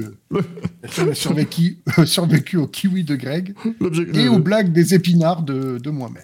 L'objet du, l'objet du, du, du mail, c'est Well done, Michael, for your Kiwi presentation live on Twitch. Point d'exclamation. Euh, donc c'est, c'est formidable. Mais un compte à rebours et rajoute 15 minutes à chaque sac. Alors, non, on veut, on veut quand même vous partager toutes les questions qui sont là, chers amis, quand même. Ce serait, ce serait pas mal. À commencer par la question de Stéphane Dimanche, qui nous dit Est-ce que le projet de week-end MotoGP Formule 1 à Madrid est crédible? Moi, je dis non. Alors, déjà, j'ai envie de dire, vu le format actuel du MotoGP, elle roule quand les Formules? 1 Bon, ils ont pas besoin. Mais, mais, mais, mais Gazou, c'est pour 2027. Comment 2027 il y aura, Ah, courses, oui. il y aura quatre courses au sprint et un Grand Prix par week-end de MotoGP, mais qu'il n'y aura plus que 10 minutes de qualif et un Grand Prix pour les F1, il y a largement la place. C'est vrai que j'avais oublié que l'idée est de supprimer tous les essais libres, de faire des qualifs sprint et des grands prix sur deux tours, parce que visiblement, Voilà. tout le monde adore ça. Donc je vois absolument pas le problème. Les pilotes de F1, ils piloteront 42 minutes dans le week-end. Il n'y a, aucun, aucun problème pour euh, les, les placer euh, par rapport au, moto, au MotoGP. Moi, je pense que, ah, après, si la Dorna et la F1 le veulent, ça se fera, mais je pense que ça va être un cauchemar logistique pour le circuit, machin, ça, ça, ça va être un, un enfer absolu parce que euh, on n'a pas les mêmes demandes entre un circuit de F1 et un circuit de MotoGP. Donc, euh, Et, et puis même, le, en termes de billetterie, parce que je suis désolé, effectivement, tu as des fans qui adorent et la F1 et le MotoGP, mais tu as aussi des fans qui ne sont que exclusifs à la F1 ou que exclusifs au MotoGP. Et je suis désolé, mais les circuits ont des normes de sécurité pour l'accueil du public. Par exemple, le circuit Paul Ricard ne peut pas accueillir plus de 107 000 personnes par jour. C'est une norme de sécurité qui est figée. Donc, imaginez-vous que l'idée d'un circuit en ville à Madrid, déjà, tu accueilles beaucoup moins de monde euh, que si c'était euh, un circuit en dur. Donc, euh, t'imagines la sélection, ils vont faire quoi Une tombola pour la billetterie? Enfin, c'est une idée à la con absolue. on verra ce que ça donnera, bien sûr. On a Thomas Ratatouille. Je sais pas s'il y a un rapport avec le sport auto. Qui me dit Bonsoir, on entend que les moteurs actuels de F1 ont le meilleur rendement. Est-ce que c'est juste pour le moteur thermique ou l'unité de puissance complète? Et est-ce beaucoup plus efficace qu'un moteur de MotoGP? Gazou, parce que je pense que tu t'y connaîtras plus. Le là. rende... Alors, effectivement, elles ont un excellent rendement, mais c'est justement par la combinaison du moteur thermique et du moteur électrique. C'est justement grâce à l'hybridation qu'on a réussi à faire des F1 euh, qui étaient, entre guillemets, euh, enfin, qui vont devenir de plus en plus propres euh, pour l'environnement, puisqu'on se dirige de plus en plus vers des carburants durables. On est à quoi 10%, je crois, cette année de Je sais plus. tout. de, Je ne sais et on va, on va tendre vers le 100% en 2026. Euh, donc euh, oui, oui, bah, effectivement, on a les moteurs les plus efficients et les plus efficaces, parce qu'encore une fois, on a les F1 les plus lourdes jamais conçus et les plus rapides que l'on ait jamais vus. Donc, euh, et les moteurs sont efficaces, et ils sont efficients, et plus, j'allais dire neutres, non, ils sont pas encore neutres, mais ils sont encore plus... Ah zut, aide-moi, pour Ils ont, ils ont atteint, ils ont atteint un, un rendement de 50% à Mercedes quand même à l'époque. Euh, donc c'est une efficacité de 50%, euh, d'efficacité énergique, euh, énergétique, pardon. C'est-à-dire qu'en gros, euh, la, la majorité, en, en gros, en fait, quand tu utilises du, du carburant, principalement ici, Tout ne passe pas dans le... voilà, quand tu injectes en fait du carburant, tu as une, la plus grosse partie en fait est rejetée. Elle ne sert pas au, au processus d'explosion qui fait qui fait avancer le moteur, si vous voulez. Donc toute cette partie-là, c'est ce qu'on appelle un rejet. Et en gros, sur un- un- une voiture de route, je pense que l'efficacité, on doit être à même pas 30 ou 30, 35% maximum. hein. Je crois qu'on est entre 20 et 30%. Ouais. voilà, donc c'est quand même très peu. Et donc Mercedes est arrivé à 50% de, euh, de- d'efficacité. donc en gros, ça veut dire que pour, on va dire, un litre d'essence, tu as un demi-litre qui est utilisé vraiment dans la voiture, qui va servir à faire euh, le mouvement pour aller emmener la voiture en avant, et seulement un demi-litre qui va être ben, en, gaz rejeté, et ainsi de suite, qui va être en perte pure. C'est euh, comme par exemple quand vous freinez, par exemple, et que vous avez maintenant le syst- les systèmes de récupération d'énergie cinétique, c'est parce qu'en fait, quand tu as un freinage, tu génères une énergie cinétique, mais qui n'est pas là pour ralentir la voiture. Et donc, au lieu de bah, justement faire que cette énergie se dissipe et qu'elle ne soit pas utilisée, on va la stocker euh, pour justement qu'elle soit utilisée. Et ça permet justement d'être un peu plus euh, efficient dans ce, genre de choses. Donc, euh, on était, ils avaient dit Mercedes, à 29% d'efficacité énergétique pendant l'ère des V8. Euh, et ils sont donc montés à 50% minimum, parce que ça a peut-être augmenté depuis. C'était en, c'était en 2017 qu'ils avaient atteint les 50%, euh, donc avec les, moteurs V6. Donc assez, assez impressionnant ce qu'ils ont réussi à faire euh, chez Mercedes. Et on peut imaginer que c'est le cas évidemment dans toutes les équipes maintenant et tous les motoristes euh, qui ont réussi à atteindre au moins ce chiffre de, de 50%. Euh, on a Gabe Widemaker, qui est évidemment le pseudonyme anglais de, de Gaëtan Vigneron, qui nous dit Yo les refs, ça va Yimb? Oui. C'est pas ce que ça veut dire, mais ça. Je me posais une petite question. A-t-on des nouvelles du potentiel changement de tracé de Singapour cette année? Je ne sais pas toi si c'est officiel ou pas. Oui. Il me semble que oui, hein, il n'y aura plus toute la partie aussi. Oui, c'est c'est le tracé lui-même, qui avait- enfin le tracé, l'organisateur lui-même qui avait communiqué. Donc on va en fait tirer tout droit derrière le stadium. On n'empruntera plus le petit, euh, le petit Yes. décroché dans la marina en fait. On va tirer tout droit. Et il avait dit, pardon, euh, bonne, bonne fin d'émission, sûrement une masterclass évidemment. PS, vous trouvez pas qu'Axel est super beau? Ça manque d'ailleurs. Ça manque ce soir. Vous vous rendez compte qu'à chaque fois que vous dites ça, moi je le prends personnellement et je, je suis très triste. Que du coup, ça veut Non, dire mais- que moi je ne suis pas beau. Mais si, mais toi, toi, toi, es au-dessus. Toi, tu es, tu, Ah. es, tu es notre maître à tous. Tu es, tu es. Je suce bien quand même. Ça, je sais pas, j'ai pas testé. Il est Et pas je me rends compte que. et je me rends compte que ça va être clippé cette connerie. Bah maintenant que tu l'as dit, oui. c'est gentil, c'est gentil le chat. Vous êtes Ouais. gentil comme tout. C'est mignon comme tout. Euh, Zachary Marron, c'est évidemment Zach Brown, euh, qui nous dit est-ce que le succès du Grand Prix historique ce week-end et du succès de billetterie de la, des 24 heures du Mans montre un net regain dans le sport automobile grâce au succès grandissant de la Formule 1 et du GP Explorer? Alors, Enfin oui, GP Explorer non, je pense pas que les gens du GP Explorer sont allés voir le Grand Prix de France euh, historique. Euh, Peut-être que certains ont pris leur billet quand même pour les 24 heures du Mans. Ça, c'est pas impossible. Mais je pense pas pour le Grand Prix, euh, le Grand Prix historique. Et les 24 heures du Mans, c'est juste l'édition du centenaire, hein, c'est normal. Euh, tu mets l'édition du centenaire et une jauge un peu réduite, je crois qu'on tourne aux alentours de 300-310 000 spectateurs, ce qui, ce qui reste énorme, hein, bien sûr, mais euh, c'est le maximum. Fut une époque où on atteignait quasiment les 400 000, hein, mais dans une ère bien différente d'aujourd'hui, dans, dans ces 24 heures du Mans. Euh, donc Et forcément, contre, le- ça privilégie ça. Ouais, et le succès, par contre, de la billetterie du Grand Prix de France historique euh, est très important pour le circuit Paul Ricard parce que bah, il ne lâche pas l'idée de faire revenir euh, la F1. Mm. Euh, donc, tant qu'il y aura une certaine visibilité comme ça pour le circuit, tant qu'on arrivera à faire rouler même des F1 historiques au circuit Paul Ricard, eh ben, le circuit va s'efforcer de continuer un petit peu à draguer FIA et la FOM pour euh, dire, eh ben, vous voyez quand même, 52 000 personnes juste pour euh, un événement historique et quasiment des tours de démonstration, parce qu'on va pas se mentir, c'est pas des pas non plus des courses enflammées, hein, il y, a, il y a- il y a très peu d'enjeux, quoi. Donc euh, c'est quand même euh, un, un point positif qui, qui- voilà. et en plus là on peut se dire que 52 000 personnes sur les trois jours de l'événement, on avait, euh, allez, pense qu'on avait 99% de Français et de fans locaux quand c'est le Grand Prix de F1. On a un peu d'Espagnols, d'Italiens, de Néerlandais, d'Allemands, etc., qui viennent, de Britanniques. Là, on était vraiment très concentré sur un public français, donc ça prouve que oui, le sport auto français euh, intéresse encore et, et- et sont encore intéressés par la F1 parce qu'encore une fois, voilà, on avait vraiment euh, un événement euh, lambda, quoi, une démonstration, quoi, quasiment. Les gens sont quand même venus. Donc le Grand Prix de France F1, le euh, circuit Paul Ricard compte beaucoup là-dessus et ne va pas lâcher le dossier. Et la nomination de Jean Lézy n'est pas étrangère à cela. Je, je note. Essayer un petit, ils vont essayer un petit peu de, de faire peser ça dans la balance parce que on pense que Jean Lézy peut peut peut-être avoir deux trois ramifications, deux trois petits contacts Bah oui. qui vont peut-être euh, plaider en leur faveur. Si vous voulez, vous pouvez aller sur franceracing.fr, il y a une interview euh, euh, des gens du, du circuit Paul Ricard.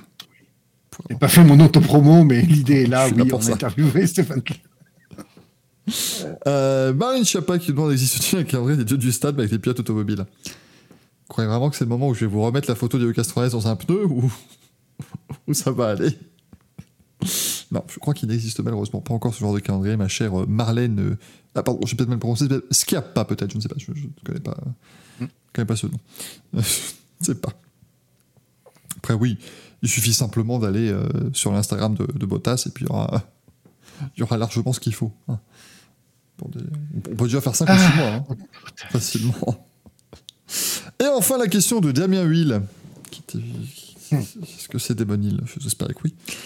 Qui vous dit Wesh, la ref, et si on parlait un peu de Barry Baltus Et non, je rigole, les refs. J'ai une question à se péter le crâne. Oh putain, c'est vrai que j'ai pas dit qu'on se pétait le crâne pour un Krakito et Finito. Ah, ouais. Si Massa gagne le titre en 2008, est-ce que Lewis Hamilton peut attaquer le circuit de Shanghai pour récupérer le titre de 2007 le bac, à, le bac à gravier est ridicule, je suis sûr qu'il n'est pas homologué par la FIA tellement il est petit. Bonne soirée les refs. Ça se tente Maintenant, je suis désolé, si Felipe Massa gagne le titre 2008, est-ce qu'on va vraiment faire une émission de... Et bravo à Felipe Massa, champion du monde de Formule 1, il y a 15 ans. C'est parce que Et- c'est- c'est pire qu'Andy Fleck qui gagne le Tour de France. hein. Si Massa est champion 2008, que Hamilton attaque et récupère le titre, je suis Massa, j'attaque Silverstone pour tout le gazon qui lui a causé Et et, et la pluie. eh, Attends. C'est vrai que oui. Si Hamilton a réattaque, je regarde, mais 7 titres, moi, ce serait insupportable. Autant vous dire qu'il n'y a aucune chance, pardon, qu'il perde le titre 2008. hein. Ça, ça me paraîtrait. euh, Ça me paraîtrait fou. Mais qui On aurait été dans les années 70 peut-être. Oui, non, mais bon, il y a les Jean-Marie Balestre, tout ça, ça va. hein, c'est- Ils sont... Au moins, ils faisaient les choses en, en- en bonne et due forme, en temps et en heure. Euh, il aurait été dépossédé de son titre immédiatement, il n'y aurait pas eu de souci, voilà. Ah, mais On n'aurait pas attendu 15 piges. On aurait été du temps de Balestre. Massa aurait offert un resto, une bonne bouteille de pinard à Balestre. Il aurait convaincu pendant deux heures de repas. My decision is the best decision. Massa, you're the world champion of the world. C'est bon, terminé. J'aime bien parce qu'il n'aurait pas Le lundi au bureau. Alors, vous vous rappelez de Lewis Hamilton, la champion 2008 Il est Voilà. Rayé, rayé, rayé, rayé, rayé, rayé. Felipe. Massa. Non, mais c'était. Enfin, j'ose espérer quand même qu'ils ne vont pas. euh, De toute façon, tout ce qu'ils regardent, c'est qu'est-ce qu'il va attaquer qui et quand et comment et quoi. Enfin, je ne sais pas. C'est pas ce que ce qu'il va nous faire Felipe Massa, mais en tout cas. Force et courage, hein, Felipe, qu'est-ce que- qu'on vous dise de plus? Donc écoutez, C'est voilà. quand même dingue, en plus qu'il ait un, un rôle d'importance au sein de la FIA et qu'ils se disent tiens, si je leur chie dans la gueule. Oui, il de la commission karting quand même, là. hein, Il veut attaquer. Mais en Eh même oui. temps, il ne sait pas qui il veut attaquer pour l'instant. Donc, Donc pas trop, pas trop d'infos. Et bien voilà, chers amis. 22h57, dis donc. On va se coucher comme les poules. voilà. on n'a pas, euh, on n'a pas un, un petit jeu, euh, on n'a pas un petit morpion Alors, là. alors, je sais bien, Gazou, que c'est ton seul moyen de gagner un jeu que de jouer tout seul, mais Ah je suis désolé, on n'a Ah, pas un petit morpion ce soir, je suis navré. J'ai pas pu préparer de Pedro. J'en suis, euh, j'en suis absolument, euh, absolument navré. Donc écoutez, peut-être que le Pedro reviendra la semaine prochaine. En tout cas, ce qui est sûr, c'est que nous, on reviendra la semaine prochaine, jeudi prochain, et qu'on sera déjà là aussi dimanche pour regarder la troisième manche de la saison d'IndyCar à Long Beach à partir de 21h30 sur cette même chaîne Twitch. Merci Gazou d'avoir été là, ça fait un plaisir. Eh ben, merci à toi, merci aux gens du chat encore une fois qui ont été exceptionnels. Merci le chat, ce fut extrêmement sympathique.